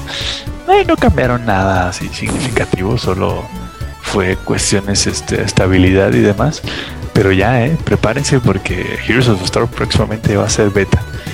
Ah, Y para seguir con Heroes of the Storm, salió un rumor en internet y, e incluso lo pusieron algunas personas en los foros del alfa de Heroes of the Storm que Blizzard iba a estar vendiendo o está vendiendo algo que se llama Founders Pack que lo que te venden básicamente es como que la entrada la llave pues el key para la beta de Heroes of the Storm no lo vayan a comprar. Todo eso es, ya sabes, puro phishing. De hecho, Blizzard no ha dicho ni la más mínima palabra de que vaya a vender las llaves y no creo que lo hagan porque pues, el juego va a ser free to play. Entonces, eso como que sería llevar a la contraria, no pagar por, por el juego, por así decirlo.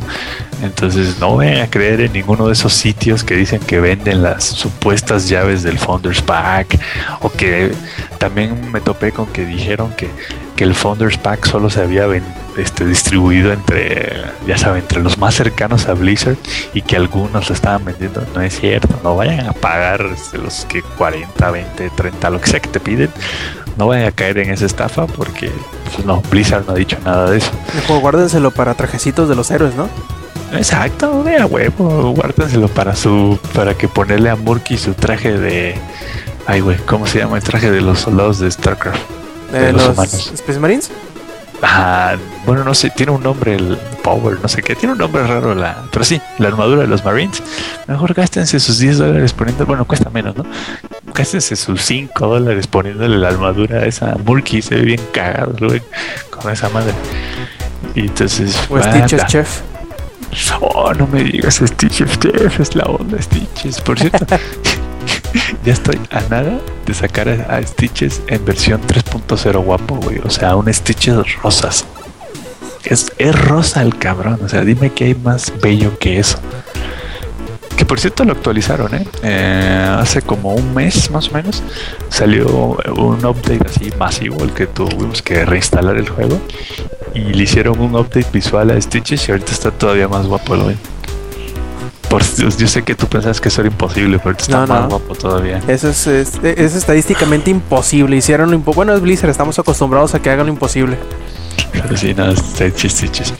Y de jugar eso fue literal, o sea, me pasé toda la semana bailando entre Hitman Absolution y Heroes of the Storm para liberarle un poco de tiempo al Yuyo y que jugara Borderlands también, porque si yo juego Hitman, Yuyo no puede jugar Borderlands. Entonces, así estuve y en eso me la pasé. Me eché, no lo van a creer, ¿eh? a mí no me gusta mucho, pero me eché la serie de Ultimate Spider-Man que es como, creo, creo que es el arco más reciente de Spider-Man. Es como que agarraron a Spider-Man y lo actualizaron. Ahora sí que para el- la del 2000 para acá. Para Chaviza. Ándale para la chaviza. Este, y para ¿Es caricatura o 3D? caricatura. Es caricatura. Ah, ok. Sí, no, no es animación CGI ni nada de eso. Ah, es 3D, digo, es caricatura, que es como más me gusta a mí, de hecho. Y eh, de hecho, lo único que hicieron con Ultimate Spider-Man fue, ahora sí que coincidiera con las películas, porque en las versiones de cómic no era una picadura de araña y cosas así. Entonces, este cómic de Ultimate Spider-Man es este. Es la historia que todos conocemos, pues hecha en cómic, ¿no? Y está muy bueno. Tiene dos temporadas de 23 o 24 capítulos, no me acuerdo cada una. Ya vi la primera y me gustó. Todos los eventos pasan un año después de que Peter Parker se convierte en Spider-Man. Eh, ahí de repente como que hay discrepancias con el cómic. Pero bueno, entonces ya saben, hay que hacer lo que venda, ¿no? Entonces, por ejemplo, en Norman Osborn, o sea, el cómic es, la caricatura es un año después que el cómic, ¿no? Entonces Norman Osborn sigue siendo Norman, o sea, no, no se ha convertido en el Duende Verde, mientras que en el cómic, creo que en el cómic número 3 se convierte en el Duende Verde, entonces ahí tienen sus discrepancias, pero está buena, está entretenida, tiene ese mm, ese humor que caracteriza a Spider-Man de que todo le pasa, o sea, literal todo le pasa. Explican por- Spidey. Sí, sí, sí, o sea, literal todo. Si se va a caer un meteorito, ese güey le va a caer encima. Entonces, pues eso está chistoso. También está chistoso como ponen que Spider-Man simplemente no está a la altura de para estar en The Avengers. Entonces, esto también está chistoso. De repente bueno, salen en varios capítulos el Capitán América, Iron Man, Hulk. Ah, sí, en este Hulk es amigo de Spider-Man. No me preguntan cómo. Este, ¿Cómo? Dije que no lo hiciera en Eddie. Ahora tienes que verlo si quieres saber pues. cómo. y sí, eso fue todo lo que vi lo que jugué. Y para nada más para cerrar antes de seguir con creo que ah no, faltas tú, Rob. Ajá. Eh, el Inge estuvo mencionando Splinter Cell Blacklist y este Eddie perdón, estuvo mencionando que, que Dead Space de repente los personajes parecían de palo. Que no te parece que el único personaje que le echaron ganas en Splinter Cell es Sam Fisher y que todos los demás son Parecen como marioneta. robots. Ah, perdón Sí. si te si te interrumpo, interrumpo. También a la que cambiaron, lo que vi en las Sí lo haces. cinemáticas, es a la pelirroja. A esta. Sí, sí, a la actriz está la Grimm. A Grimm, sí, la, la cambiaron mucho del 2, bueno, del, perdón, del, ¿cómo se llama? ¿Del Conviction? No, no, no, ¿sí? Sí, Conviction. Conviction fue Sí, la- sí, sí, Ah. Conviction. Al Blacklist, no me gustó tampoco, como la... Sí, no, y aparte, este, fíjate, eh, hay un cuate que se llama Charlie, que de hecho el actor es... eh, eh, aquí viene algo muy raro, porque los actores son exactamente igual físicamente a como, como es el modelito. O sea, lo, como que como hicieron como un poquito como, como Left 4 Dead, de que eh, toman un actor y ese es el modelo del personaje al final de cuentas. Pero aquí fue el modelo y la voz del personaje, entonces creo que aquí el problema no, no es tanto... pues digamos de que no sean atractivos, no sean guapos, sino más bien eh, yo creo de que eh, puedes, pudiendo combinar en un videojuego las dos mejores cosas del mundo, que son por ejemplo tener un actor de una, de una parte y aparte un alguien que haga la voz de otra parte, güey, o sea, ¿por qué no hacerlo, no? O sea, ¿por qué no hacerlo para que salga algo así de, no mames, qué chingón? Y en el caso de los personajes de Blacklist, como dice Samper, son muy acartonados, pero los personajes en sí y las, las este, actuaciones, cabrón. No sé por qué, pero las actuaciones de los personajes no tienen nada que ver con lo que estamos acostumbrados a ver. Y sabes que voy a poner un ejemplo eh, bien fácil, cabrón. Mass Effect, güey. A pesar de que Shepard es el, yo creo que Shepard es el más acartonado de Mass Effect, güey.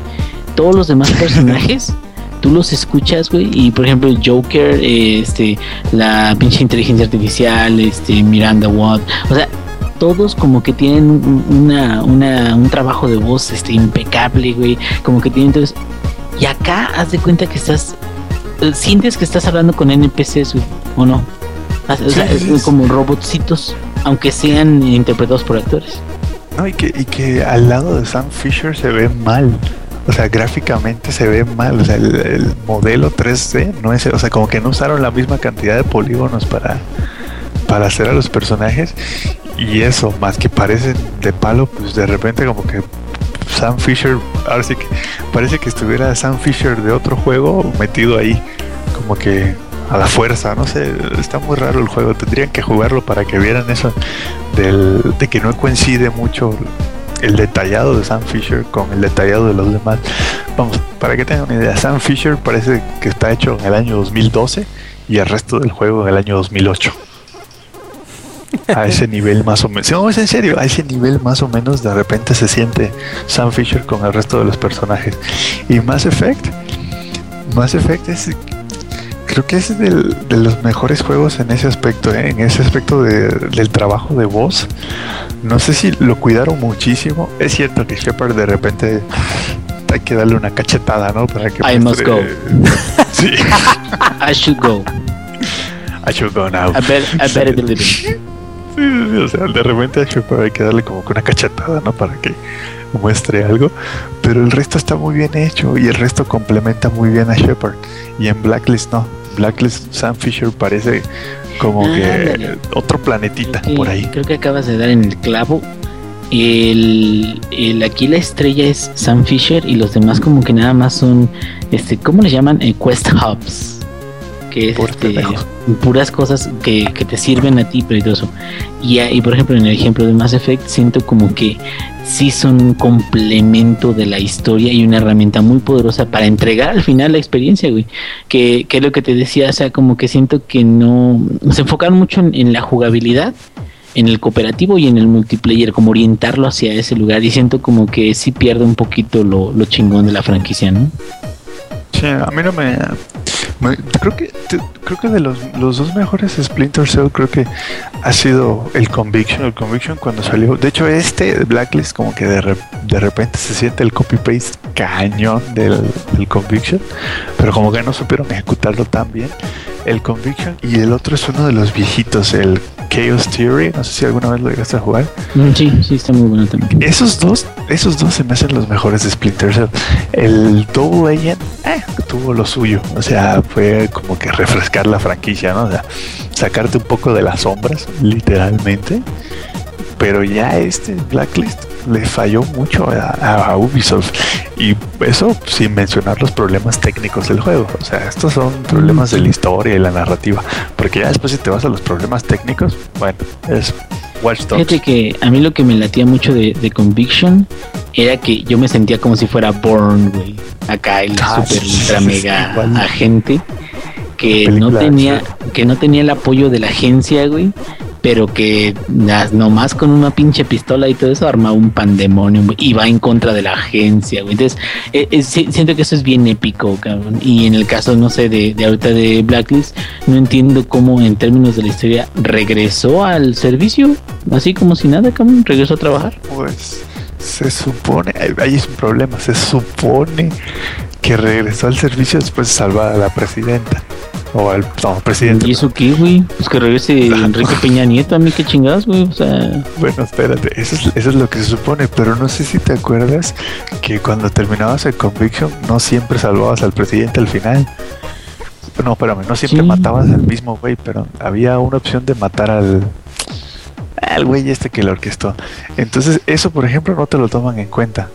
Y no te toman en cuenta todo el desmadre que hiciste en el Conviction, o sea, todo el desastre que armaste. No, así es lo que dices tú, de repente, ah, pues mira, fírmame aquí y ya vas a ser el nuevo líder de Tyr Ekelon, o sea, vas a ser el, el bicho mandamás, porque sí, como que bien pudieron haber sacado otro juego, ahora sí que entre lo que pasó en Conviction y en Blacklist, porque como que se saltaron mucho ahí. en- ¿Que, que no se supone que no fue, no fue en este o en el Conviction donde habían hecho como un reboot? Pues en el Conviction fue el reboot. Sí, ah, que, que supuestamente que Eh, siempre no, la hija no se murió y que no sé qué, que no sé eh, cuánto, ¿no? Ese es, ese es en el Conviction, pero Ah, el pedo ok. acá es de que uno de tus principales assets, se podría decir, para tener misiones, es Cobin, que es un güey que en Conviction secuestró a tu hija para este atraerte hasta cierto punto, cabrón. Entonces siguen con eso porque la historia cuando lo capturas este dicen, es que Sam tiene historia con ese güey porque capturó a su hija, la chingada". Entonces me quedo, o sea, continúan con la historia como si fuera una secuela de Conviction, pero no entiendo la motivación de ese güey porque ya en Conviction ya quería mandar todo a chingar a su madre, cabrón. Sí, él en Conviction, de hecho, ya se había retirado. Ya, ya había dejado de trabajar para la agencia cuando además le tiran a la agencia encima, pero ahorita de repente el güey así que el último rodeo, ¿no? Y ahora todo otra vez a salvar a los Estados Unidos, que por cierto, la misma historia. otra vez hay que rescatar al pinche presidente. pendejo. Tal cual como decías, Samper es como 24. Sí, es una temporada de 24 horas otra vez. O sea, entonces Tengo que sí, sí. rescatar al presidente Otra vez. Sí, a, mí, a mí la verdad no, no se me hizo una buena entrega. Sí tiene muy buen gameplay, eso sí. O sea, la verdad el control, todo eso está genial. Pero como que todo junto a la hora de poner historia, este... Pero en Bona. No, no, no, nada más no. Se siente como si lo hubieran hecho diferentes estudios, vamos. Como que un estudio hizo el gameplay, otro hizo la historia. Bueno, no, la historia no la hizo ningún estudio. La historia la escribieron en una servilleta mientras estaban cenando. Entonces, no sé, la verdad no sé ahí Ubisoft qué pensó. Y mira que todavía lo siguen dando caro, ¿eh? Creo que tú lo agarraste en el Steam Sale, ¿verdad? Sí, yo lo me salió a mí como en 10 dólares, creo 12. Menos 7.50 estuvo, ¿no? Ah, sí, lo menos, lo menos que salió. A eso lo agarré. De hecho, por eso lo compré, güey, porque estaba barato. Sí. ¿Sabes también qué juego le pasó eso de Ubisoft? En el Ghost Recon Future Soldier. No sé si lo Ah, jugaron. lo habían ustedes. propuesto bien bonito en 2009, creo. Sí, pero ¿lo jugaron? No. No, no me ¿Pasó gustó el, el producto final. Le cambiaron demasiado que no terminó siendo atractivo. Bueno, de hecho es que bien pudieron haberle puesto Ghost Recon cualquier otro nombre porque eso no era Future Soldier, eso era otra cosa. Pasó algo parecido, o sea, Future Soldier estaba, la historia estaba buena, o sea, era una buena trama, no estaba mal, pero al final no la, simplemente no se soluciona la historia, al final quién sabe qué pasa, ¿Quién está nunca entendí el final. Eddie. Eddie. Alguien márquele a Lady para que se despierte. Ay, Dios mío. Eddie, Continúen, yo acá me encargaré de marcarle. Ay, bueno, te decía, el Future Soldier al final nunca supieron qué hacer con la historia. Tuvieron una historia buena y la, no la supieron cerrar. O sea, el, el- de hecho, el, el final se me hizo lo más absurdo posible. ¿Y qué crees que haces al final? Salvas al presidente de, de Rusia, pero salvo. Es el de Rusia, vez. ¿no? Pero salvas es al igual que como- presidente. Es igual que como cuando decimos, el Eddie se quedó dormido. Otra Es vez. cierto. Es cierto. No Está llevan grabado, Di. No, no, no, ocupamos discutirte. Llevan tres juegos de Ubisoft, bueno, de la franquicia de Tom Clancy. Tres juegos seguidos que en los tres tienen que salvar al presidente. ¿Qué güeyes- no se, tra- se trata de eso todo lo de Tom Clancy? No, para nada. No, no, güey. No, y aparte de las, las este, historias y todo eso, lo original, güey, tiene muchas... Sí, sí, este, tiene muchas historias que, que no tienen, o sea, tienen que ver con muchos complots, siempre son, complots, pero no tiene que ver siempre con salvamos al presidente. De hecho, creo que solo hay uno. No, no, no recuerdo. De hecho, la mayoría de los de los libros de Tom Clancy son algo así del estilo del código da Vinci, así llenos de y conspiraciones y demás, pero siempre roda- rodeando a la NSA, a la CIA, a Echelon, a la ex KGB, a eso. O sea, y de eso eran los juegos de Splinter Cell de antes. O sea, tenías que ir a meterte en Georgia, ¿no? Sin que te vieran porque se hacía un desmadre. Tenías que ir a meterte a la CIA sin que la misma CIA se diera cuenta que la NSA los estaba espiando. Pero ya los últimos juegos es salvar al presidente. Ahora sí que otra vez. Y eso que todavía no se les moría a Tom Clancy. Sí, ah, ese, pero ya ese güey le dieron su billete y dijeron, déjanos, déjanos usar tu nombre. En lo que Que se nos hinche. Eh, Nosotros vamos a salvar al presidente de aquí que te mueras. Otra vez. Pero bueno, échale, Rob. Ah, ya. Bueno, perfecto. Sí, ya, Bro, Mande. te cedo el honor. Mande. este, no, no, mira, para que no digas ahorita que pasemos las noticias. Bueno, como ya llevamos un buen de tiempo, vámonos rápido, porque mira, mientras más dure, mm, este, pues mejor. Y este, mejor yo recomendaría que de esto lo dejes en un audio aparte y que las noticias las pongas aparte y nada más copies el saludo de entrada y así ya quedan las dos partes, para que no vayamos rápido. Es que nada, que dure lo que deba durar, no te preocupes. Ah, bueno, conste, nada de ir rápido. Muy bien. Eh, pues, ¿qué hice yo esta semana? La verdad no jugué así mucho, mucho, pues no. Nada más prácticamente terminé Shovel Knight eh, a principio de la semana. Me sorprendió bastante la, el final del juego, ¿eh? De- se me hizo muy, muy bonito, muy bien, muy, muy retoso, por decirlo de alguna forma. Eh, como que toma muy bien los conceptos de los, de los juegos de antaño y los, ¿cómo decirlo? Los empalma o los, los, no sé, los lleva a- al nuevo siglo, por decirlo de alguna forma, ¿no?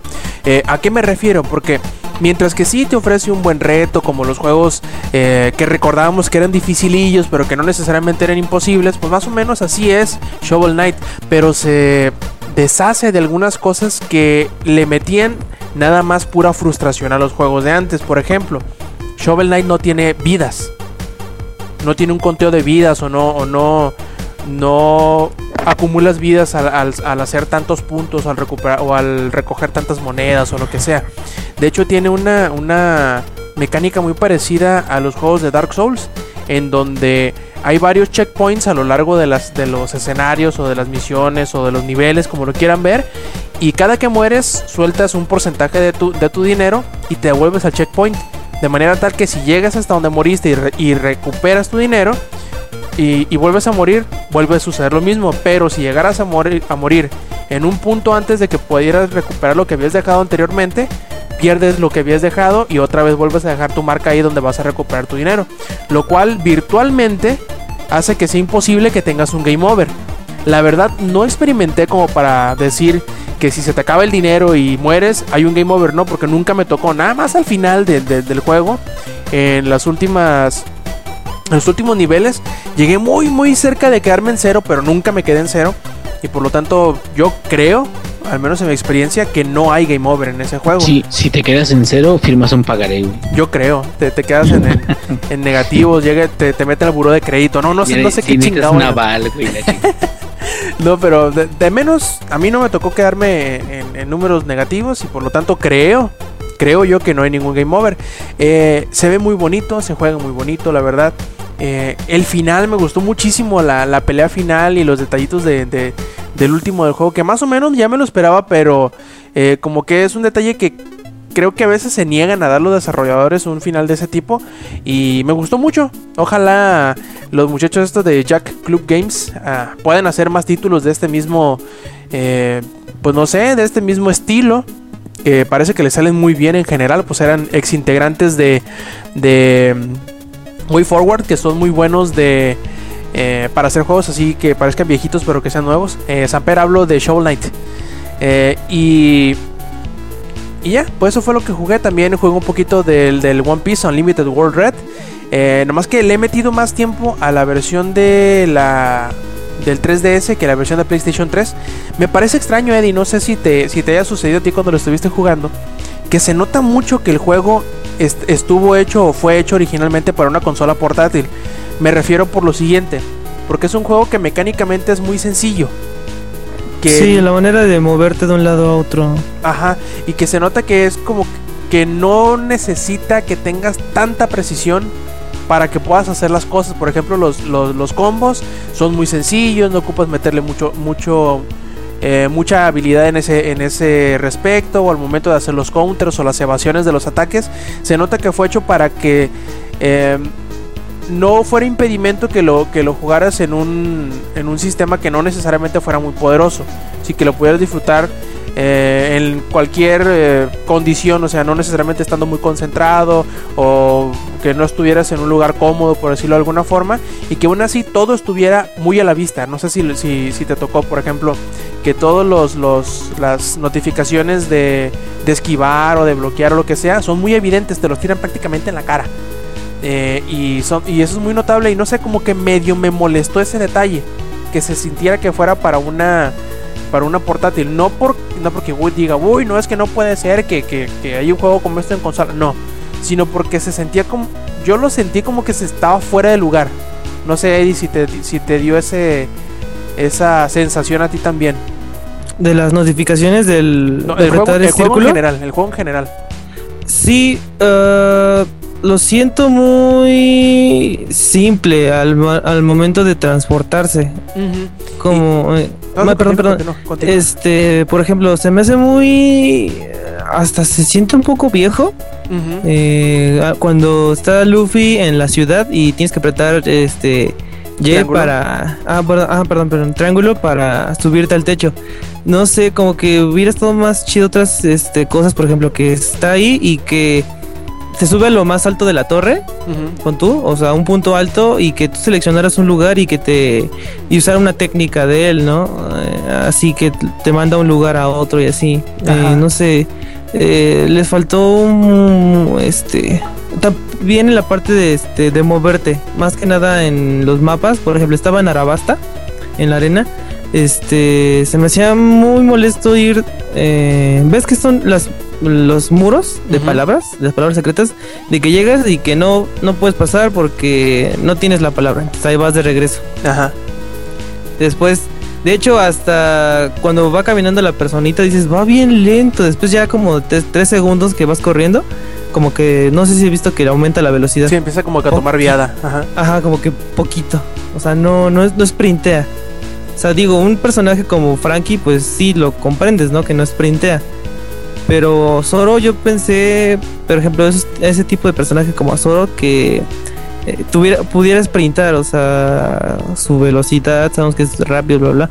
Pero sería diferente eso, hubiera estado más chido, que hubiera sido más rápido esa manera de, moverse. Ajá, y, una vez juegas la, la versión de, de- de portátil, que yo pues, es la que más le he metido, eh, se nota, es, es esencialmente y por no decir que prácticamente el mismo juego en las dos plataformas.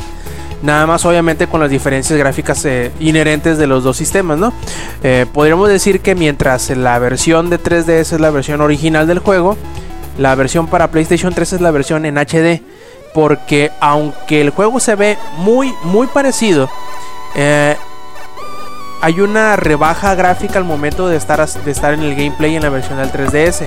Y en la del PlayStation 3 se da cuenta que estás jugando todo el tiempo con la calidad gráfica de los full motion videos. Y sí se nota que esa diferencia, pero mecánicamente y con de contenido el juego es el mismo. Y no me molestó tanto al momento de jugarlo en, la, en, la, en el 3DS porque se nota que fue hecho para ese, esa consola tomando en cuenta las limitaciones técnicas que tiene y de control. Porque sí, se, se nota que está hecho específicamente para esa consola y la otra versión la hicieron pues para ampliar el, el- el mercado que, al, al cual podría llegar la, el juego. Es bueno, me ha divertido mucho, creo que le voy a meter más horas todavía. Me gusta mucho que se parezca mucho a Monster Hunter, porque pues me gusta mucho ese tipo de juegos en general. Y más si ahora que es de, de One Piece, pues me dan el mimero mole, ¿no? Así y que- tiene co-op, ¿no? Sí, tiene, Tiene- multiplayer tanto en el PlayStation 3, tanto como en el 3DS, también en el Vita. De hecho, en el Vita va a tener este cross save entre Vita y PlayStation vi. 3 y me imagino yo que entre Wii U, si es que hay versión que según yo sí, y 3DS también hay crossplay, digo cro- cross save que podrás jugar en tu casa y llevártelo en la portátil y luego devolverte a la, a la casa y así. Y eso va a ser muy cómodo. Lástima que yo tengo una portátil de una compañía y la consola de la otra. Me lo habéis dado mirro. Yo tenía ambas. ¿De qué? De, de Wii U. Es que no nos dieron de Wii U. Ah, codos. Nos lo dieron así específicamente. Y en cuanto a lo que vi, vi la película esta nueva de. de Johnny Depp, la de Transcendence. No sé si hayan escuchado de ella o Trascender. Algo.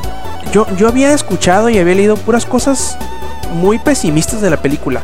Que era muy lenta, que era muy aburrida, que esto, que el otro, que no sé qué. Y a mí no se me hizo tanto, ¿eh? Salvo que sí tienen Johnny razón Depp, que. perdón, ¿no? Mm, Dime, dime. Johnny Depp actúa como, ya, como Jack Sparrow. No, desgraciadamente no. Entonces no sirve. Entonces no sirve. No, lo que, a lo que me refiero, bueno, sí tienen razón en el sentido de que es muy monótona. Porque siempre mantiene como que un mismo nivel de tensión, por decirlo así, ¿no? O de emoción, o de lo que ¿Y sea. de qué trata? Ahí te va. La película es bien rara en ese sentido porque parece que trata de una cosa al principio, al medio trata de una cosa distinta y al final te cambian otra vez la pichada y se trata de una cosa totalmente distinta. Y eso mismo lo hacen con los protagonistas y con los villanos. Primero uno piensas que es villano, luego te, das cuenta que es el protagonista y luego te das cuenta que nuevamente es el villano.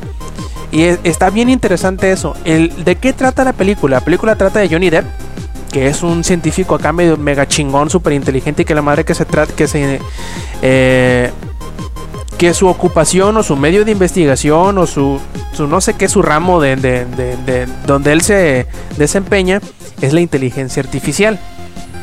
Y de este. Y él está. bueno.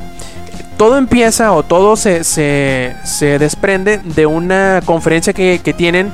Eh, donde van varios científicos para asegurar el financiamiento de sus próximos años en las investigaciones que están haciendo, ¿no? Y el, el de él en específico es, es la, la inteligencia artificial. Lo que sucede es que hay un grupo de terroristas que ataca a esta comunidad científica y, y- y, pues a consecuencia de este ataque que tiene, que sufre Johnny Depp también es uno de los, de los blancos, eh, termina eh, prácticamente condenado a morir.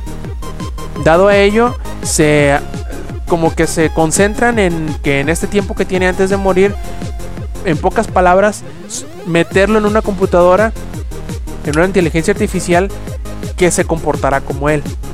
Y de eso trata la película más o menos. Hay varias cositas más dentro de la película que lo hacen bastante interesantes, que te ponen a pensar en algunas cosillas de la inteligencia artificial y la, eh, el futuro siempre conectado y que la chingada, que está interesante.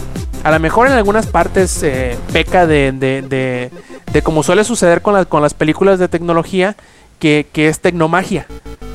De que de repente la tecnología es tan chingona que prácticamente es magia, ¿no? Pero está bien, la verdad, me, me agradó, me gustó mucho los tópicos y cómo los trataron, porque creo que son preocupaciones que en realidad son muy reales de, los, de las que tratan en la película.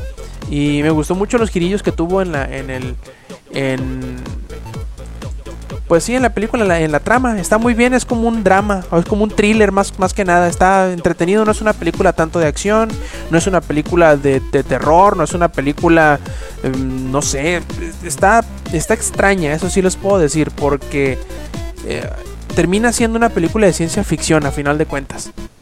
Así se los dejo nada más para que si tenían interés de verlo, pues y si aguantan, creo que dura como dos horas.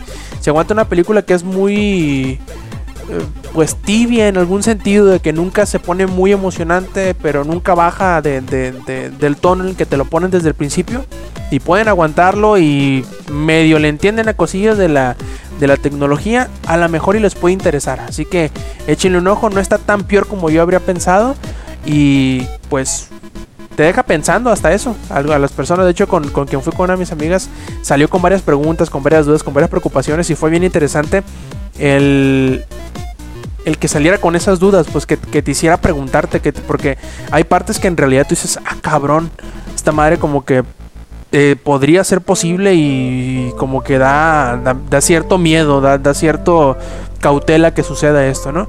Y está bastante interesante.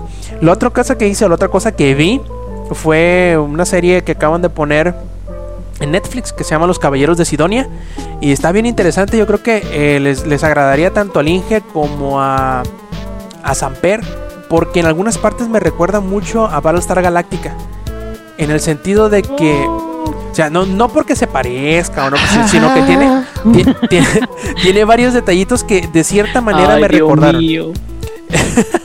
Y les voy a decir por qué. Eh, ya ven que en, en Battlestar Galactica todo, aunque sí, ciencia ficción y todo, tiene como que ciertos elementos que lo... Que lo que tú la piensas bien y dices, pues que como que son medio realistas hasta cierto punto, ¿no? Y sobre todo me gusta mucho que, que todo, todo el tiempo la tecnología o las cosas que utilizan se siente o se ve que son usadas, que tienen uso, que son viejas, por decirlo de alguna forma, ¿no? Que ya están, este, que no son nuevas, pues ya ve que todas las, todas las películas... Sí, sí, todas las películas de ciencia ficción ves algo tecnológico y todo así brillante y, y- y- y con reflejos y que la chingada, pero eso no, eso se ve, se ve usado, se ve eh, viejo, se ve eh, útil, por decirlo de alguna forma, ¿no? Y en, y en Los Caballeros de Sidonia se trata de una, de una nave colonizadora que lleva, pues obviamente, a su población, que es una población muy, muy grande, y que van o que son amenazados por una raza extraterrestre que llega y los invade y prácticamente con uno de ellos, con un alienígena que llegó, partió la Tierra a la mitad y destruyó prácticamente a toda la, vida humana, salvo a esa, a esa este, nave que logró escapar del planeta. Y ahora se encuentran en, una en una extraña carrera entre que atacar y, es- y escapar de, esta raza alienígena y su método principal de, de ataque son robots, es, un- anime de mechas, pues es, es un robot, son, robots gigantes que solamente pueden destruir a estos alienígenas utilizando unas lanzas. Y está bien interesante porque entre que tienen que utilizar las lanzas para poder defenderse y a la vez tienen que cuidarlas para que no se les acaben porque tienen un, un, un de este tienen un número específico de lanzas que no, que no pueden volver a reproducir o, hacer más y eso hace un, un- toma y daca, un estira y afloje entre que eh, saber cuántos tienes, a cuántos pilotos tienes que darles estas lanzas para que asegurar que la misión se cumpla, pero que a la vez no pongas en riesgo un número muy grande de ellos eh, y que a futuro no te puedas defender. Y está bien interesante porque hay, hay en, un, en un capítulo de estos, eh, la nave ocupa salir de su, de su, de su rumbo, de su ruta, y al hacerlo, ya ves que casi siempre en, la- en las series de, anime que, donde hay así naves muy grandes, simplemente giran y hacen tumbos y, vueltas y todo, y no pasa nada, a nadie le pasa nada, y en esta sí, con un ligero desvío que tuvieron que hacer de su ruta, mueren no sé cuántas personas por la gravedad y los que no se alcanzan a agarrar de una parte simplemente se estrellan contra las paredes y explotan así en, una bola de sangres y tripas.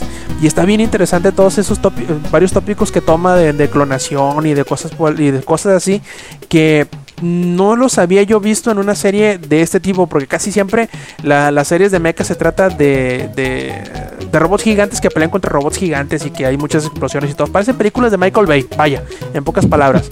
y este me recordó un poquito a, a Battlestar Galactica en el que hasta cierto punto hay algunas cositas que tú las ves de cierta por cierto ángulo y dices pues sí como que como que se siente realista o se siente No, no y, sé. y- Ajá. y precisamente la fortaleza de, de Battlestar Galactica era que dice el comandante Adama, y, y eso lo estoy diciendo con mucho orgullo porque este obli- digo, invité a mi esposa a que viera la miniserie Ajá. y la acabamos de ver hace poquito. Yo la voy a de invitar otra vez a ver las, las, los episodios.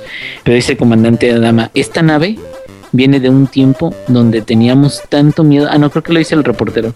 Donde teníamos tanto miedo de nuestro enemigo que literalmente este mirábamos hacia atrás, hacia, o sea, no confiábamos ni en nosotros mismos, ¿no? Entonces Battlestar Galactica precisamente por eso no cayó en el ataque alienígena porque estaba preparada para el tiempo de la, de la lucha en contra de los robots y precisamente por eso sobrevivió la raza humana, bueno, esa raza humana en particular, y, y sí, este, eh, como que, er- er- ah, también los Vipers, güey, los. Vipers viejos no los pueden tumbar por lo mismo, entonces es cuando te quedas, no, no todo lo nuevo y lo todo lo más chingón, siempre lo mejor, ¿no? Entonces, este, como que ese es, ese es chingón, como que a pesar de que tenían cosas muy viejas, lograron, ¿no? Este, eh, pues defenderse hasta cierto punto. Ajá. Y este punto de las cosas usadas, te lo digo porque todos los mechas se, ve- se ve que están usados, que están raspados, que están este, reparados. También los trajes que ellos utilizan, se le ven los raspones, los, los, los, los parches y todo eso, pues que, que es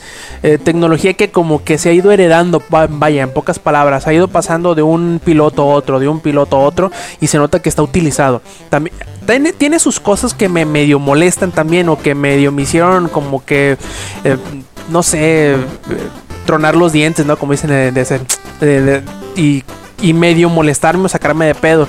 Porque, por ejemplo, eh, algo que me, me molesta bastante es que se, los japoneses, o a lo mejor en general, ¿no? Como son series que van apuntados hacia el público joven o joven adulto de alguna forma, hacen a los protagonistas muy jóvenes. Aquí prácticamente caen en el, en el, en el cliché de, de los, de los preparatorianos que salvan el mundo. Porque esos son, son casi todos los cadetes, casi todos los pilotos son niños. Y no entiendo por qué si hay un chingo de población adulta. No, no, al menos hasta donde yo voy, que me faltan dos capítulos para terminar la primera temporada, no explican si hay alguna razón lógica o alguna razón fisiológica o de alguna otra índole el cual obligue que tengan que ser los niños los que tienen que subirse a los pinches robots. Claro, la misma razón, la misma razón por la que no me gusta Attack on Titan y amé este Full Metal Alchemist Brotherhood. O sea, hay de todas las edades y de todos los eh, tipos de, de personajes que todos son importantes. Ah, no, aquí Y también, en- ¿no? Aquí también eh. hay, hay, hay adultos y todo, pero la grandísima mayoría Es Son que jóvenes. es eso. Sí me entiendes. Attack on Titan también es lo mismo, güey. O sea, es este, los recién egresados cadetes de la chingada, mis huevos, campos. Todos pinches este, chamacos nalgas miadas que todavía no saben ni limpiar bien, güey, y van a salvar el mundo, no mames. Exacto. Eh, a- hay, unos, hay unos personajes que tienen razón de serlo. Y te lo explican. Pero hay otras que. Hay la, la otra gigantesca gran mayoría. No sabes por qué. ¿Por qué tienen que ser ni Bueno, no niños, ¿no? ¿Por qué tienen que ser adolescentes los que se suben a, la- a los pinches robots? Está bien que están entrenando para ello y que no sé qué, que no sé cuánto. Pero no entiendo la necesidad de que sea así. Salvo razones mercadológicas, ¿no? De que, ay, es que ese es el público al que van y tienen que sentirse identificados. Vaya, correcto. Pero fuera de ello, diciendo que es una, una serie de tinte un poquito más adulta como Attack on Titan, no entiendo por qué tienen que ser niños, pues. Ni yo. Pero pues bueno, los pinches japos locos. Ya. No, sabes, sabes que ya nada más antes de que termines, Ajá. algo que odio, güey, hablando de cosas que no nos gustaron, güey. Odié ver Noé. Noah, Noah, Noah, vamos al Noah, Noah, güey, con Russell Crowe, lo odié, cabrón, es de los peores churros que he visto últimamente, güey. Una grandísima mamada, güey. Pero bueno, continúa. Ah, Hay un detalle que se me olvidó comentar que no está diciendo William por el, por el chat de Mixeler. Es que la animación, yo no sé si es que la animación por CGI que tienen con cel shading sea tan buena que a veces se, se confunda con, con animación tradicional o que lo mezclen. Pero hay partes donde, donde evidentemente Güey, los... pues-. Como Ghost in the Shell, ¿no? Creo que sí. Ghost in the Shell tiene un excelente CGI que parece, haz de cuenta, como puros dibujitos. Y este, y de hecho, yo sí les recomiendo que si pueden ver Ghost in the Shell en HD, o sea, que los bajen así del B de RIB o, digo, per- perdón, que los compren. Este, neta, se ve muy, muy. Creo que visualmente es de las mejores, de los mejores animes que he visto últimamente. Y ya tiene rato que salió. Sí, y eh, as- así como que de repente te pones a quererle ver si es CGI o, que, o si alguna parte es CGI o no. Y hacen un giro de, de- de la cara y te das cuenta que es 3D y de repente los ves de frente y parece que es animación tradicional y no sé, la verdad es que se ve muy bonito, sobre todo porque si tienes una conexión acá medio decentona que, que alcance a levantar toda la, la, la potencia de, de- Netflix, se ve bien bonito, la verdad. Y aparte, pues todas las peleas, la acción está bien chila, la música está muy cabrona, la verdad. Y yo creo que sí te mantiene bien en el suspenso. Hasta ahora me faltan dos y yo creo que esos dos capítulos van a estar cabroncísimos. Espero que así sea. Y pues bueno, pasemos a las noticias. ¿Qué les parece? Ya que llevamos, no hay nomás casi dos horas de podcast y no hemos hablado de, de noticias. Ahí les encargo. Y antes, bueno, o como primer tópico, me gustaría pedirle a Lady, que espero que no se haya dormido, que nos hable de, de un tópico muy interesante que leí en la, en la semana y que GameStop, que ya medio se retractó, pero que por ahí dicen que, que esta tienda muy famosa y es el retailer más grande en Estados Unidos en cuanto a videojuegos, eh, a quién me refiero a GameStop, eh, que quiere como que inmiscuirse, meterse, escabullirse, pues ahí hacerle al loco en el mismo proceso de desarrollo de los videojuegos, ya saben, con esta moda que hay ahorita en los retailers de que te doy un pedacito de DLC a ti para que cuando te lo preordenen lo, lo regales y te doy otro pedacito distinto a ti, te doy otro pedacito distinto por acá y al final de cuentas sientes que no tienes el maldito juego completo, muy a pesar o muy o más allá del ofrecimiento del, del- del- de los paquetes de contenido descargable. A ver, eh, Eddie, cuéntanos qué pedo con esto. Eddie, ¿ya te dormiste, Eddie? Yo creo. Y hace rato. No, no estoy dormido, no estoy dormido. Chale. Bueno, eh, la cosa iba más o menos así, yo medio me acuerdo, ¿no? Eh, a ver, dice que. Pregúntale Eddie por acá que si se durmió, así como que por algunos minutos, pero sé. Sí. pero tiene como 20 minutos que me lo mandó. Eh, el pedo está más o menos así.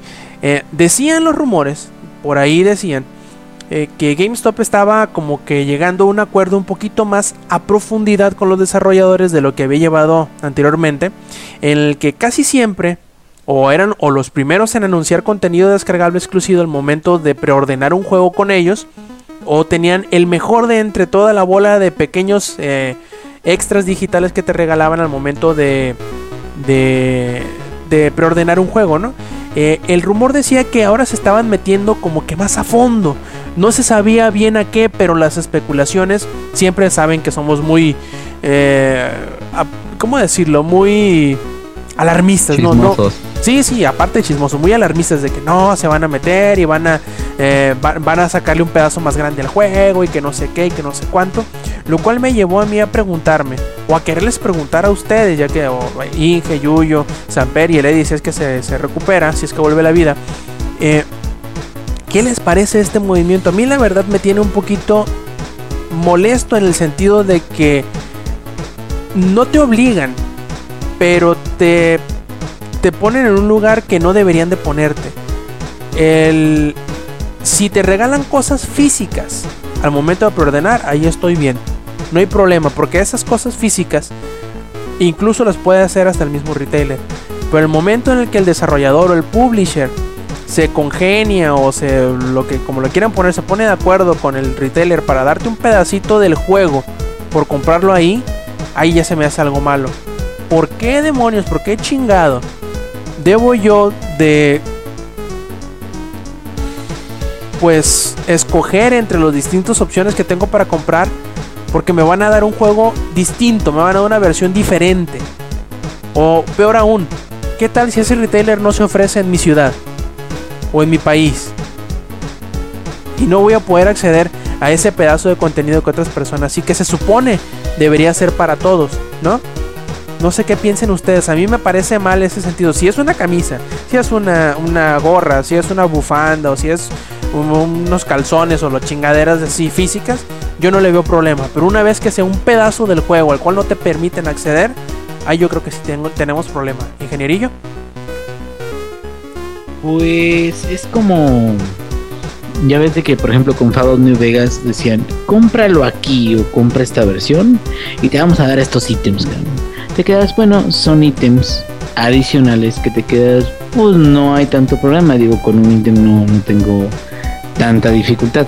Pero si es un pedacito, una misión del juego, si ya es algo que, que, que, que puede afectar tu experiencia con el mismo, es como tú dices, o sea, eh, lo único que están haciendo es segmentar a los jugadores y luego además van a estar ellos mismos, digamos, eh, ahora sí que beneficiando o dañando a otros retailers en, dependiendo de cuál DLC sea más, bueno, de cuál partecita que les vayan a regalar a los, a lo que les vayan a asignar, dependiendo de dónde lo compres, este, a los usuarios. ¿Por qué? Porque qué tal de que la parte que le toca a un retailer es más buena que la que le toca a otro y se corre la voz. Ya ves de que cómo son las cosas en internet. Pues nadie le va a comprar al güey que, que, que tiene la parte más aburrida, ¿no? O ustedes como ven. Sí, yo, yo creo que, o mejor dicho, la pregunta es hasta qué punto se detendrán o hasta qué punto llegarán, ¿no?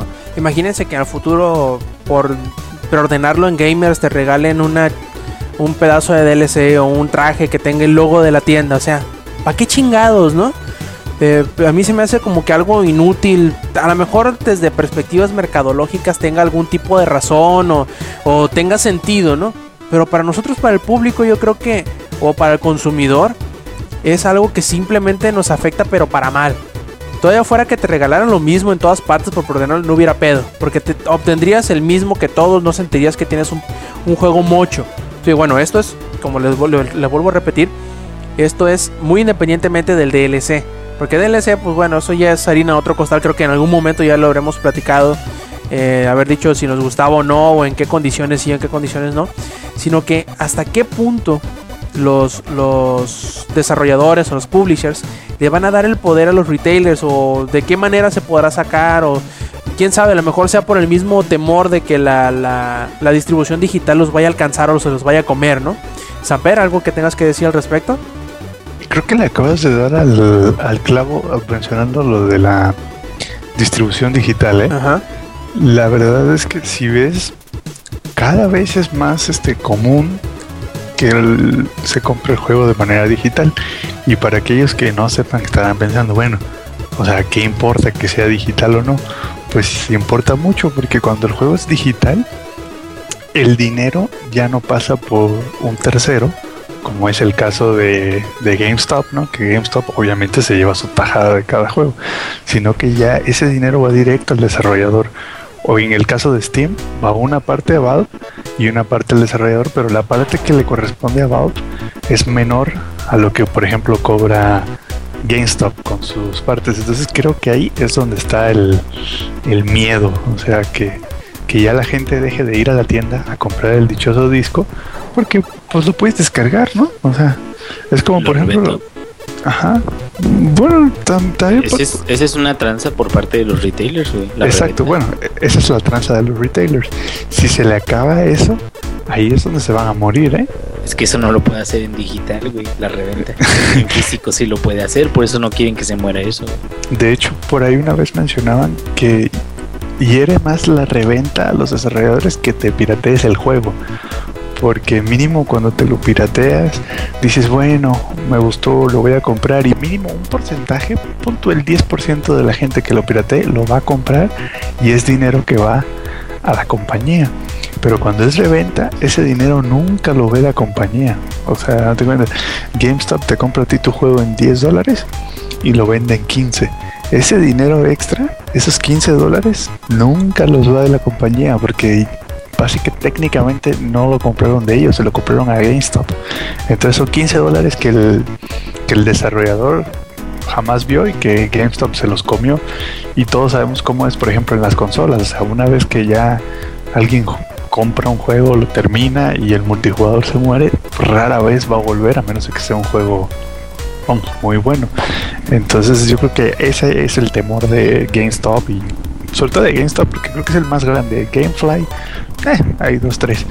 Ese es el temor que esto de la distribución digital les tire el changarro con la, con la reventa.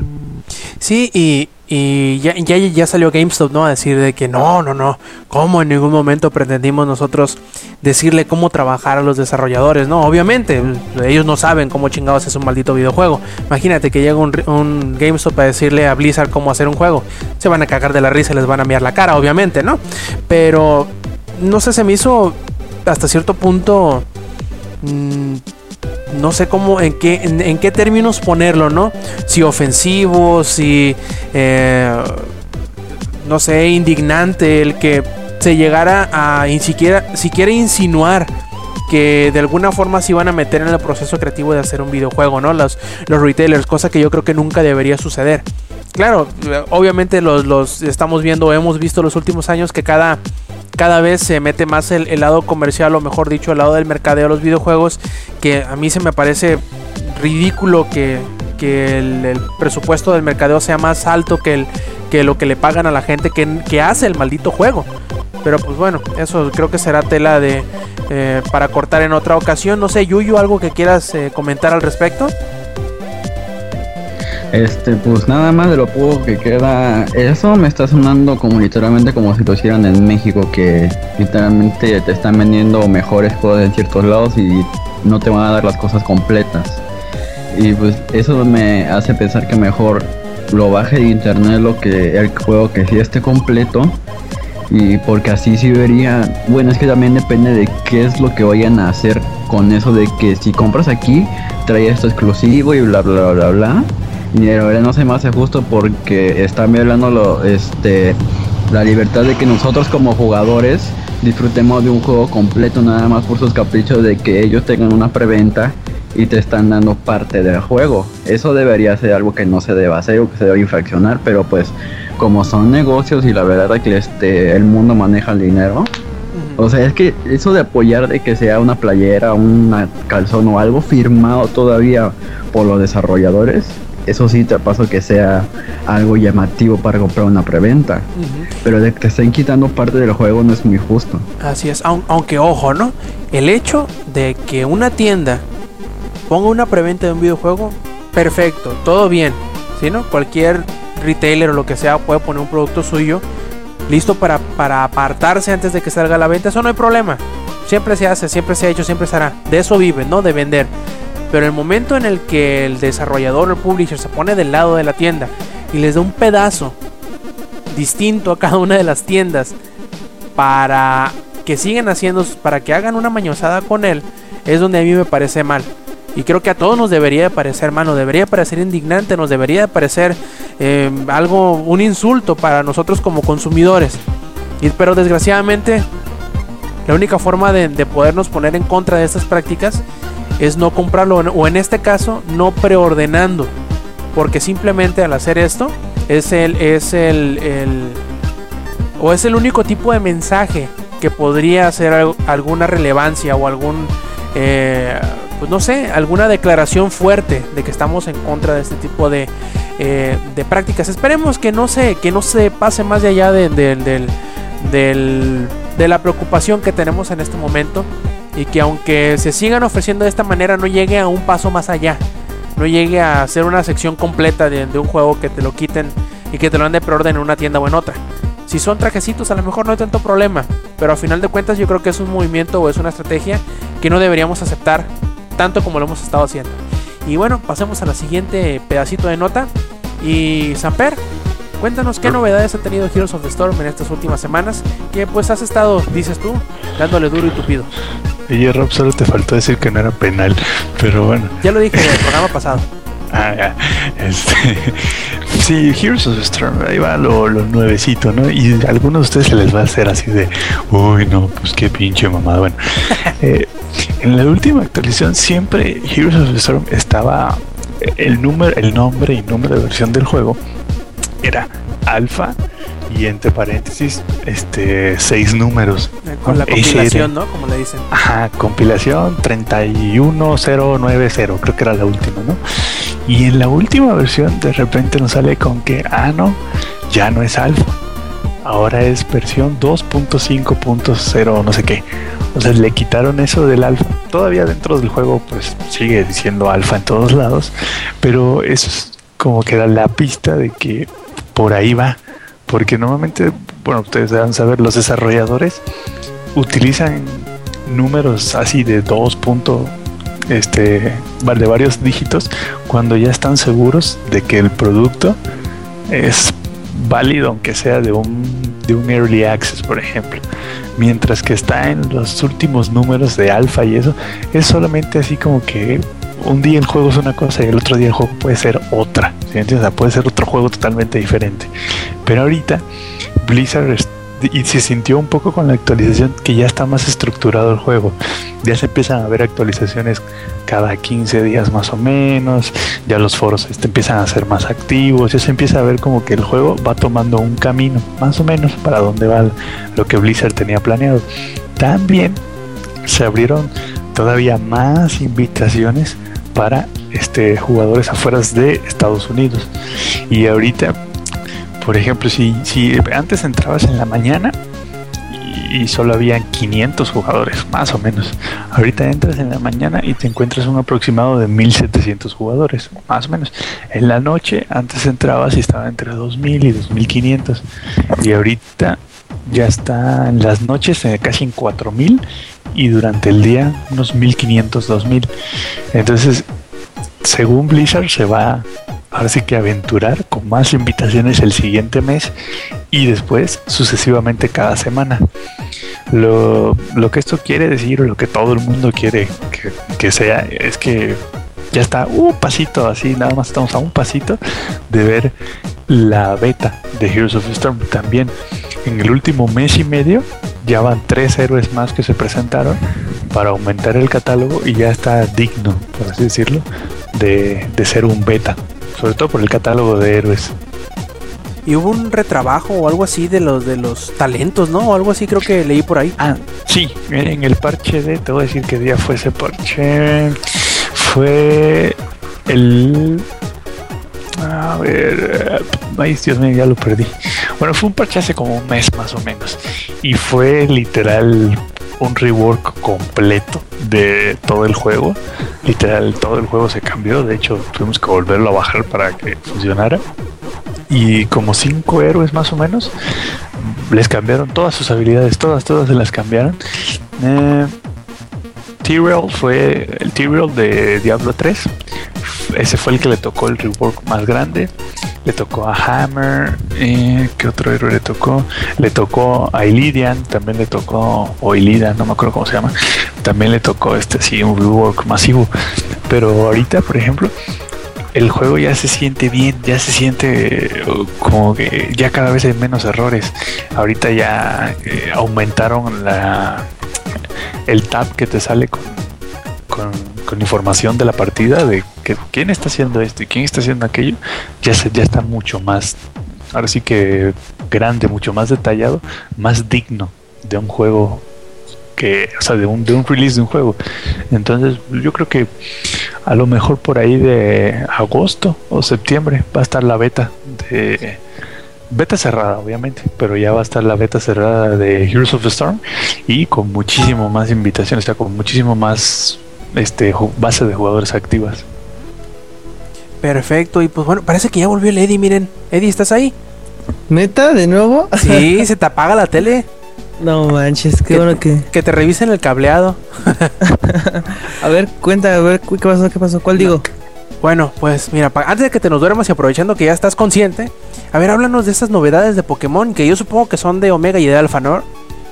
Sí, sí, sí, sí, de este, del Horas, ahora sí que los conocidos Horas, que es este Omega Ruffy y Alpha Zafiro. Eh, confirmaron varias cosas que pues ya se había eh, dejado ver en el tráiler, que son las bases secretas. No sé si alguien jugó, llegó a jugar Rubí Zafiro. ¿Alguien? No. No, no, no. Bueno, antes, este, las bases secretas en lo que era Rubí Zafiro, este, era de las Mm, era de las formas de interactuar este, de manera no en línea, por ejemplo. Este, si tú tenías tu base secreta en un árbol eh, y intercambiaban información, al momento de que tú, sin estar conectado con el otro, con tu amigo, te vas a su base secreta, te metes y puedes enfrentarte a esa persona con los mismos Pokémon y toda la cosa, el mismo nivel y todo. O sea, le agregaba eh, pues cierto grado de mm, este cómo se dice ¿Interactividad? Pues, ah, ándale, sí interactividad porque aparte puedes modificar este puedes modificar tu base secreta puedes ponerle peluches gigantes puedes ponerle tapetes que que estructuras luego sí también tenía cosas chidas ahora en horas este bueno en omega y en alfa este igual vas a poder hacer eso pero también como que hacer tu pequeño gimnasio, o sea, puedes tener a varios, o sea, eres tú con varias otras personas, este, y aparte dice que, ¿cómo decía? Ay, ¿cómo explicar? Dependiendo de cuánto, ah, es como el, este Friend Safari, o sea, entre más personas tengas, más cositas vas a poder desbloquear o más este, por ejemplo, si tienes a un personaje, por ejemplo, a, pon tú, a Yuyo. Yuyo te da que poder de velocidad y tienes a Inge. Y Inge te da de defensa, ¿no? Y entre más... bueno, y sí, ¿no? O sea, vas juntando varios y te dan más cosas para, para usar en tu equipo. Mm, eso fue uno. El otro es que ya confirmaron este, la mega evolución para Metagross. Todo el mundo se volvió loco.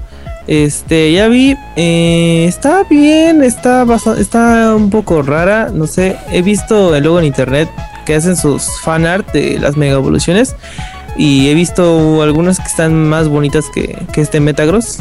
Tiene un pico saliéndole de ahí. No sé si ya la viste, este, tú, Rob. No, mi, mi nivel de, de, Virginia no llega tanto. Bueno, pues ahí, este, ahí explican este, que el campeón, este Steven, si no sabían, Steven, este, así, así se llamaba, así llama el campeón de, de perdón, de Rubí Zafiro. Este, que supone que su anillo, bueno, bien, su piedra de, de mega evolución, creo que la tiene en, en sus mancuernillas. O sea, creo que ahí está, o sea, tan pinche nice es este mamón que las tiene ahí. Sí, sí, sí. Eh, ¿Qué más, qué más, qué más, qué más, qué más? Había, a ver, bases secretas. Ah, sí, que puede que llegue, también regrese. Este, bueno, lo que también se ve en las imágenes de la revista, se llama Coro Coro, ¿verdad? Creo que sí. Sí, la revista, sí, Coro Coro. Este, en donde puede ser que los concursos Pokémon, eso sí los has de haber escuchado, Rob, los concursos Pokémon. A ver, cuéntamelos, a lo mejor sí. No, no, no. eh, bueno, antes, este, hay un Pokémon que se llama Milotic, este, que supone que está cabrón evolucionarlo, porque tienes que, antes se le tenía que aumentar toda la belleza, entre comillas, al Pokémon, porque se dividía entre belleza e inteligencia, este, creo que era resistencia, dureza, este, y así, o sea, cada ataque era diferente, ¿sí me explico? Ujú. O sea, por ejemplo, siempre, casi siempre era así. Por ejemplo, si era belleza, los ataques que más este entraban eran, por ejemplo, los tipo agua. Por no sé, o sea, eran cosas raras. Y por ejemplo, antes de entrar, eh, tienes que modificarlos, tienes que cambiar la ropa, tienes que, hasta le ponías bigote, que le ponías este, que florecitas y no sé qué. Y en las nuevas imágenes se ve que eh, un Pikachu que está vestido de diferentes formas. Por ejemplo, está aquí modo rockero, que está modo madame, modo niñita y así, pues da a Modo entender. mexicano que incluye la frase no era penal. Estaría cagadísimo que le pusieran una- un sombrero de charro. Estaría cagadísimo. Ah, súper Eh. cagadísimo, pero del hype que se iban a estar quejando, eh, de que no, eso es, no, esto nos está insultando, bla, bla, bla, bla. Pinches sí, mexicanos ¿eh? putos. Ah, y los de Little Big Planet sacan hace varios años eh, un DLC gratis que fue el 5 de mayo y un charro. No sé si lo vieron. Es que, bueno, eso tien- tienen razón de ser porque siempre han pensado que, El 5 de mayo es nuestro año. que es algo nuestro día. importante, ajá. Pues nunca Sí. hemos hecho nada para decirles que no hacía, bueno, los- los- la población latina allá allá en Estados Unidos, así que pues es nuestra culpa. De hecho, sí, sí, sí. Este, otra cosa que, ah, bueno, algunos si les, si eran fans de, de, de- perdón, de Rubí Zafiro, es que el Pokédex tiene forma de Game Boy Advance. No sé, ahí luego se ven las imágenes, Este, pues es el Game Boy Advance, o sea, así nada más que rojito, que pues se, más, se, se ve más Pokédex que, que Game Boy, pero pues sí le da su toque nostálgico. Y ahorita acabo de leer, de hecho, eso se actualizó hace varias, este, Perdón, eh, varias. Eddie, Eddie. Mande, mande, mande. Me, me impresiona la cantidad de contenido nuevo de Nintendo, ¿eh? Tan cabrones. Eh, te estás burlando, ya no sé contigo, Samper. Nah, ¿tú crees? La novedad es que el Pokédex es un Game Boy. Puta. No se van a quebrar burla la que cabeza. que burla que mejor yo le diga que al, po- al Pokédex lo hubieran pues, este, puesto forma de Bashaina para que los que juegan Pokémon sepan cómo es una de una vez. Ahora sí que la pantalla es touch, ahí las palitas. Exacto, y que le pongan ahí todo bien detallado para que vean cómo es una. Date gusto, hijo.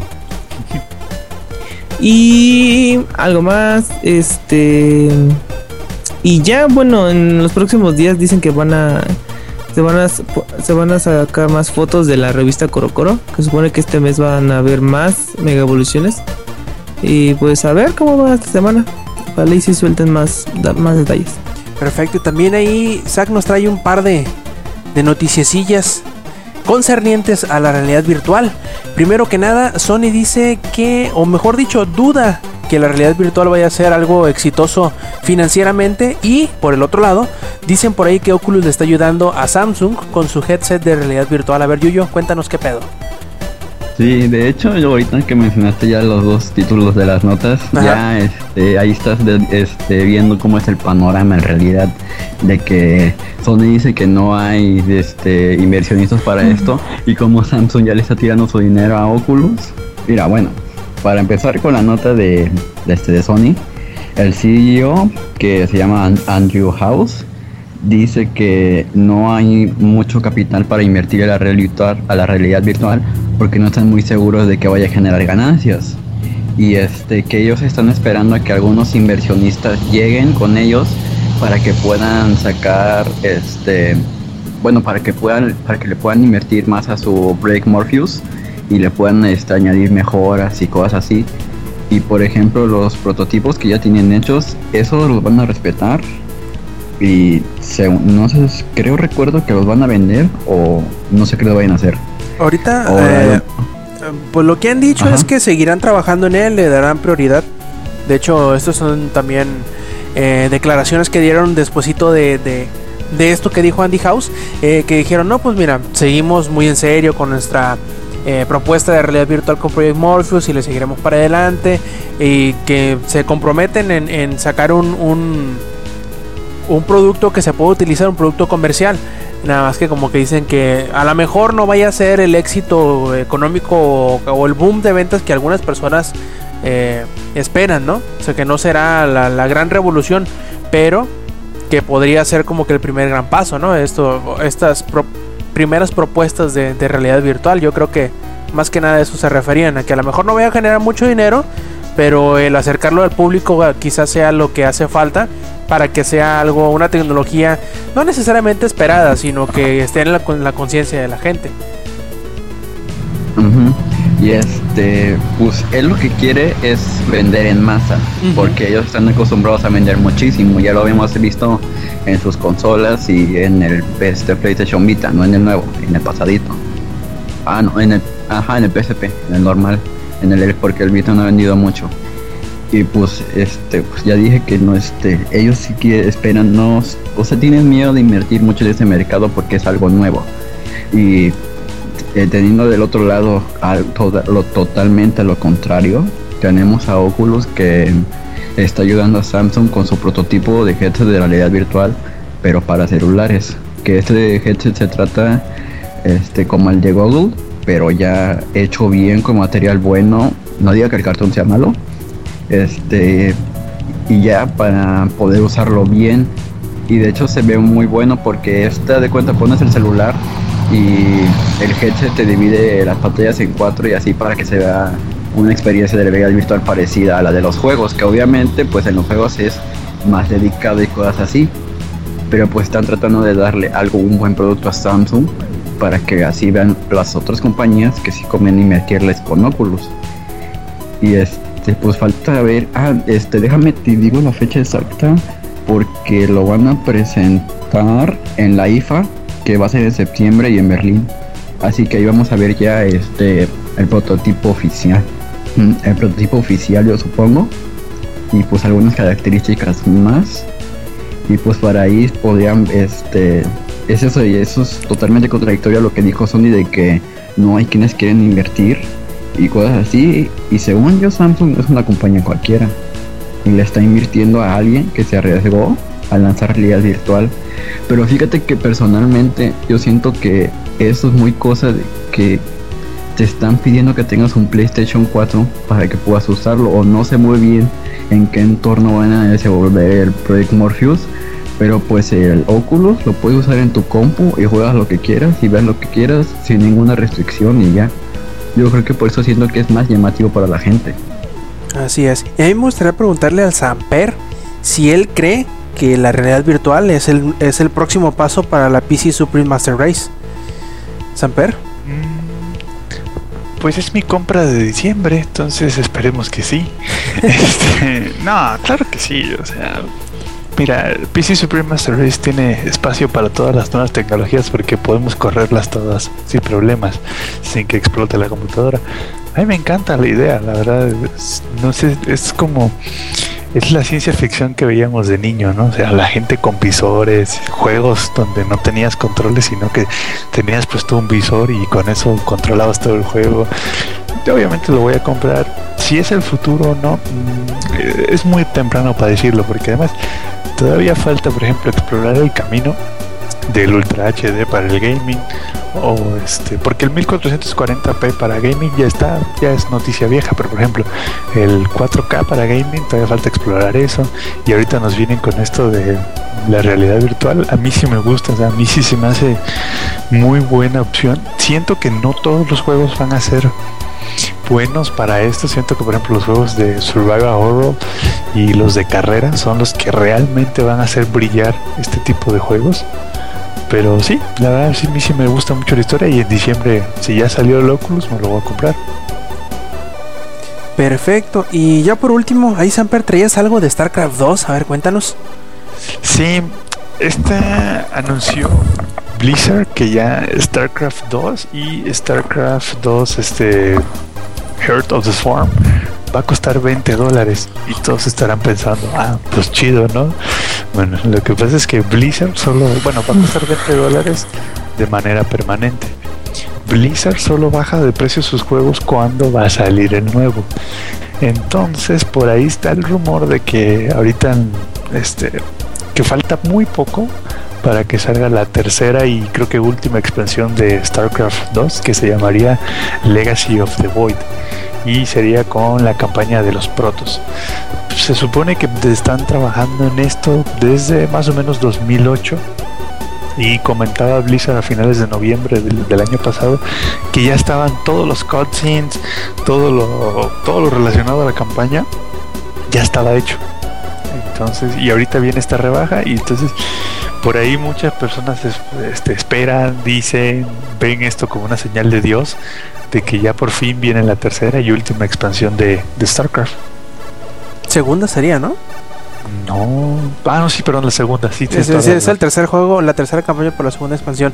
Pues ojalá ya, ya se les, ya se les hace mucho, ¿no? A los, a los seguidores de StarCraft. ¿Cuánto salió sí. el juego original, el 2? Y creo que salió por ahí 2007, 2008.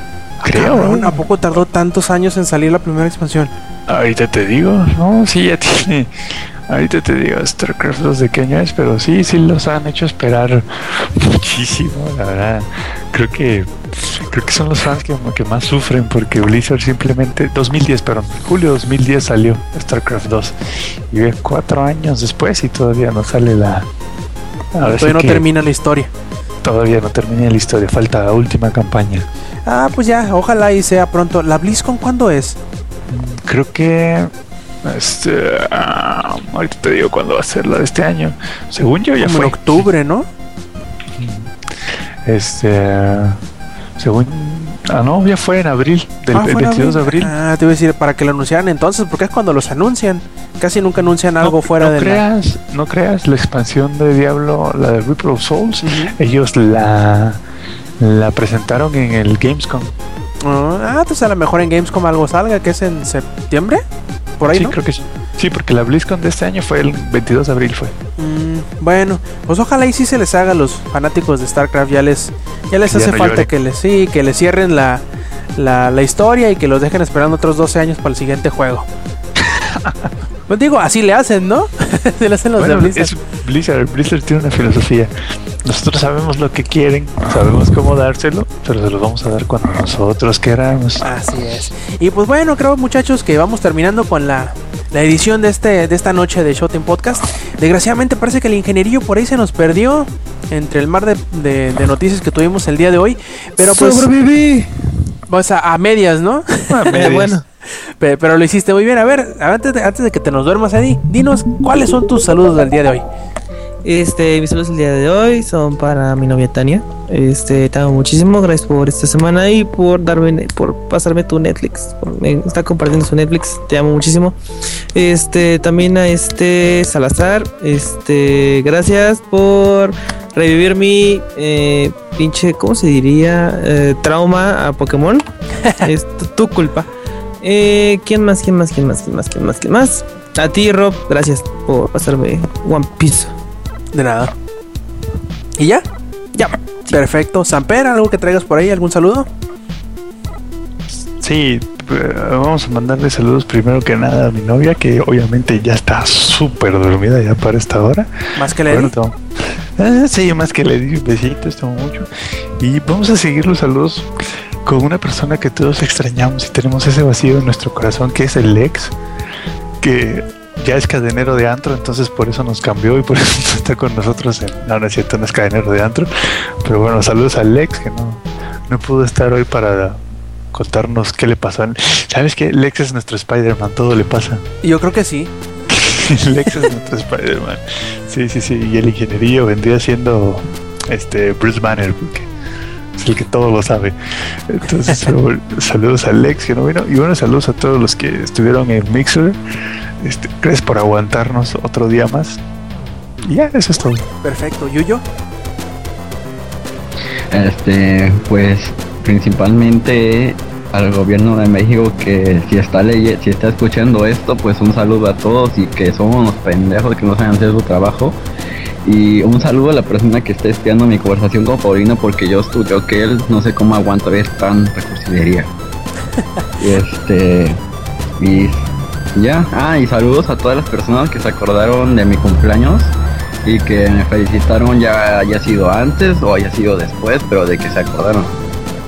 Perfecto. Y pues bueno, le voy a mandar saludos a los que se identificaron acá en el chat del Mixeler, que fueron Desmuter y William Samir Muñoz. Y pues a todos ustedes que nos escucharon también en la edición ya grabada del Showtime Podcast. Y también les recomendamos o les recordamos que visiten langaria.net, sí, donde tenemos todas las noticias de las que platicamos hoy y algunas otras más, además de trailers, de rumores y de reseñas, además de otros podcasts, o bueno, por otros quiero decir el podcast beta que sale todos los lunes. Eh, les recomendamos también que nos sigan en las redes sociales que sería twitter.com diagonal langaria y facebook.com diagonal langaria. También eventualmente hacemos streams, nos pueden visitar en twitch.tv diagonal langaria y para acompañarnos también en estas grabaciones que estamos haciendo en vivo los viernes por la noche, pueden entrar a mixeler.com diagonal langaria donde más o menos aproximadamente pasaditas de las 10 de la noche estamos empezando las grabaciones y que son, pues como se darán cuenta, un poquito largas, pero sabemos que sí les gustan. Cochinones. Y pues, eh, ¿qué más? De parte del ingenierillo que no sobrevivió toda la grabación. De parte del Yuyo, de Samper, de Lady. Este que escuchen fue Roberto Sainz. Y esto fue el Showtime Podcast. Nos vemos la semana que entra. Stay metal.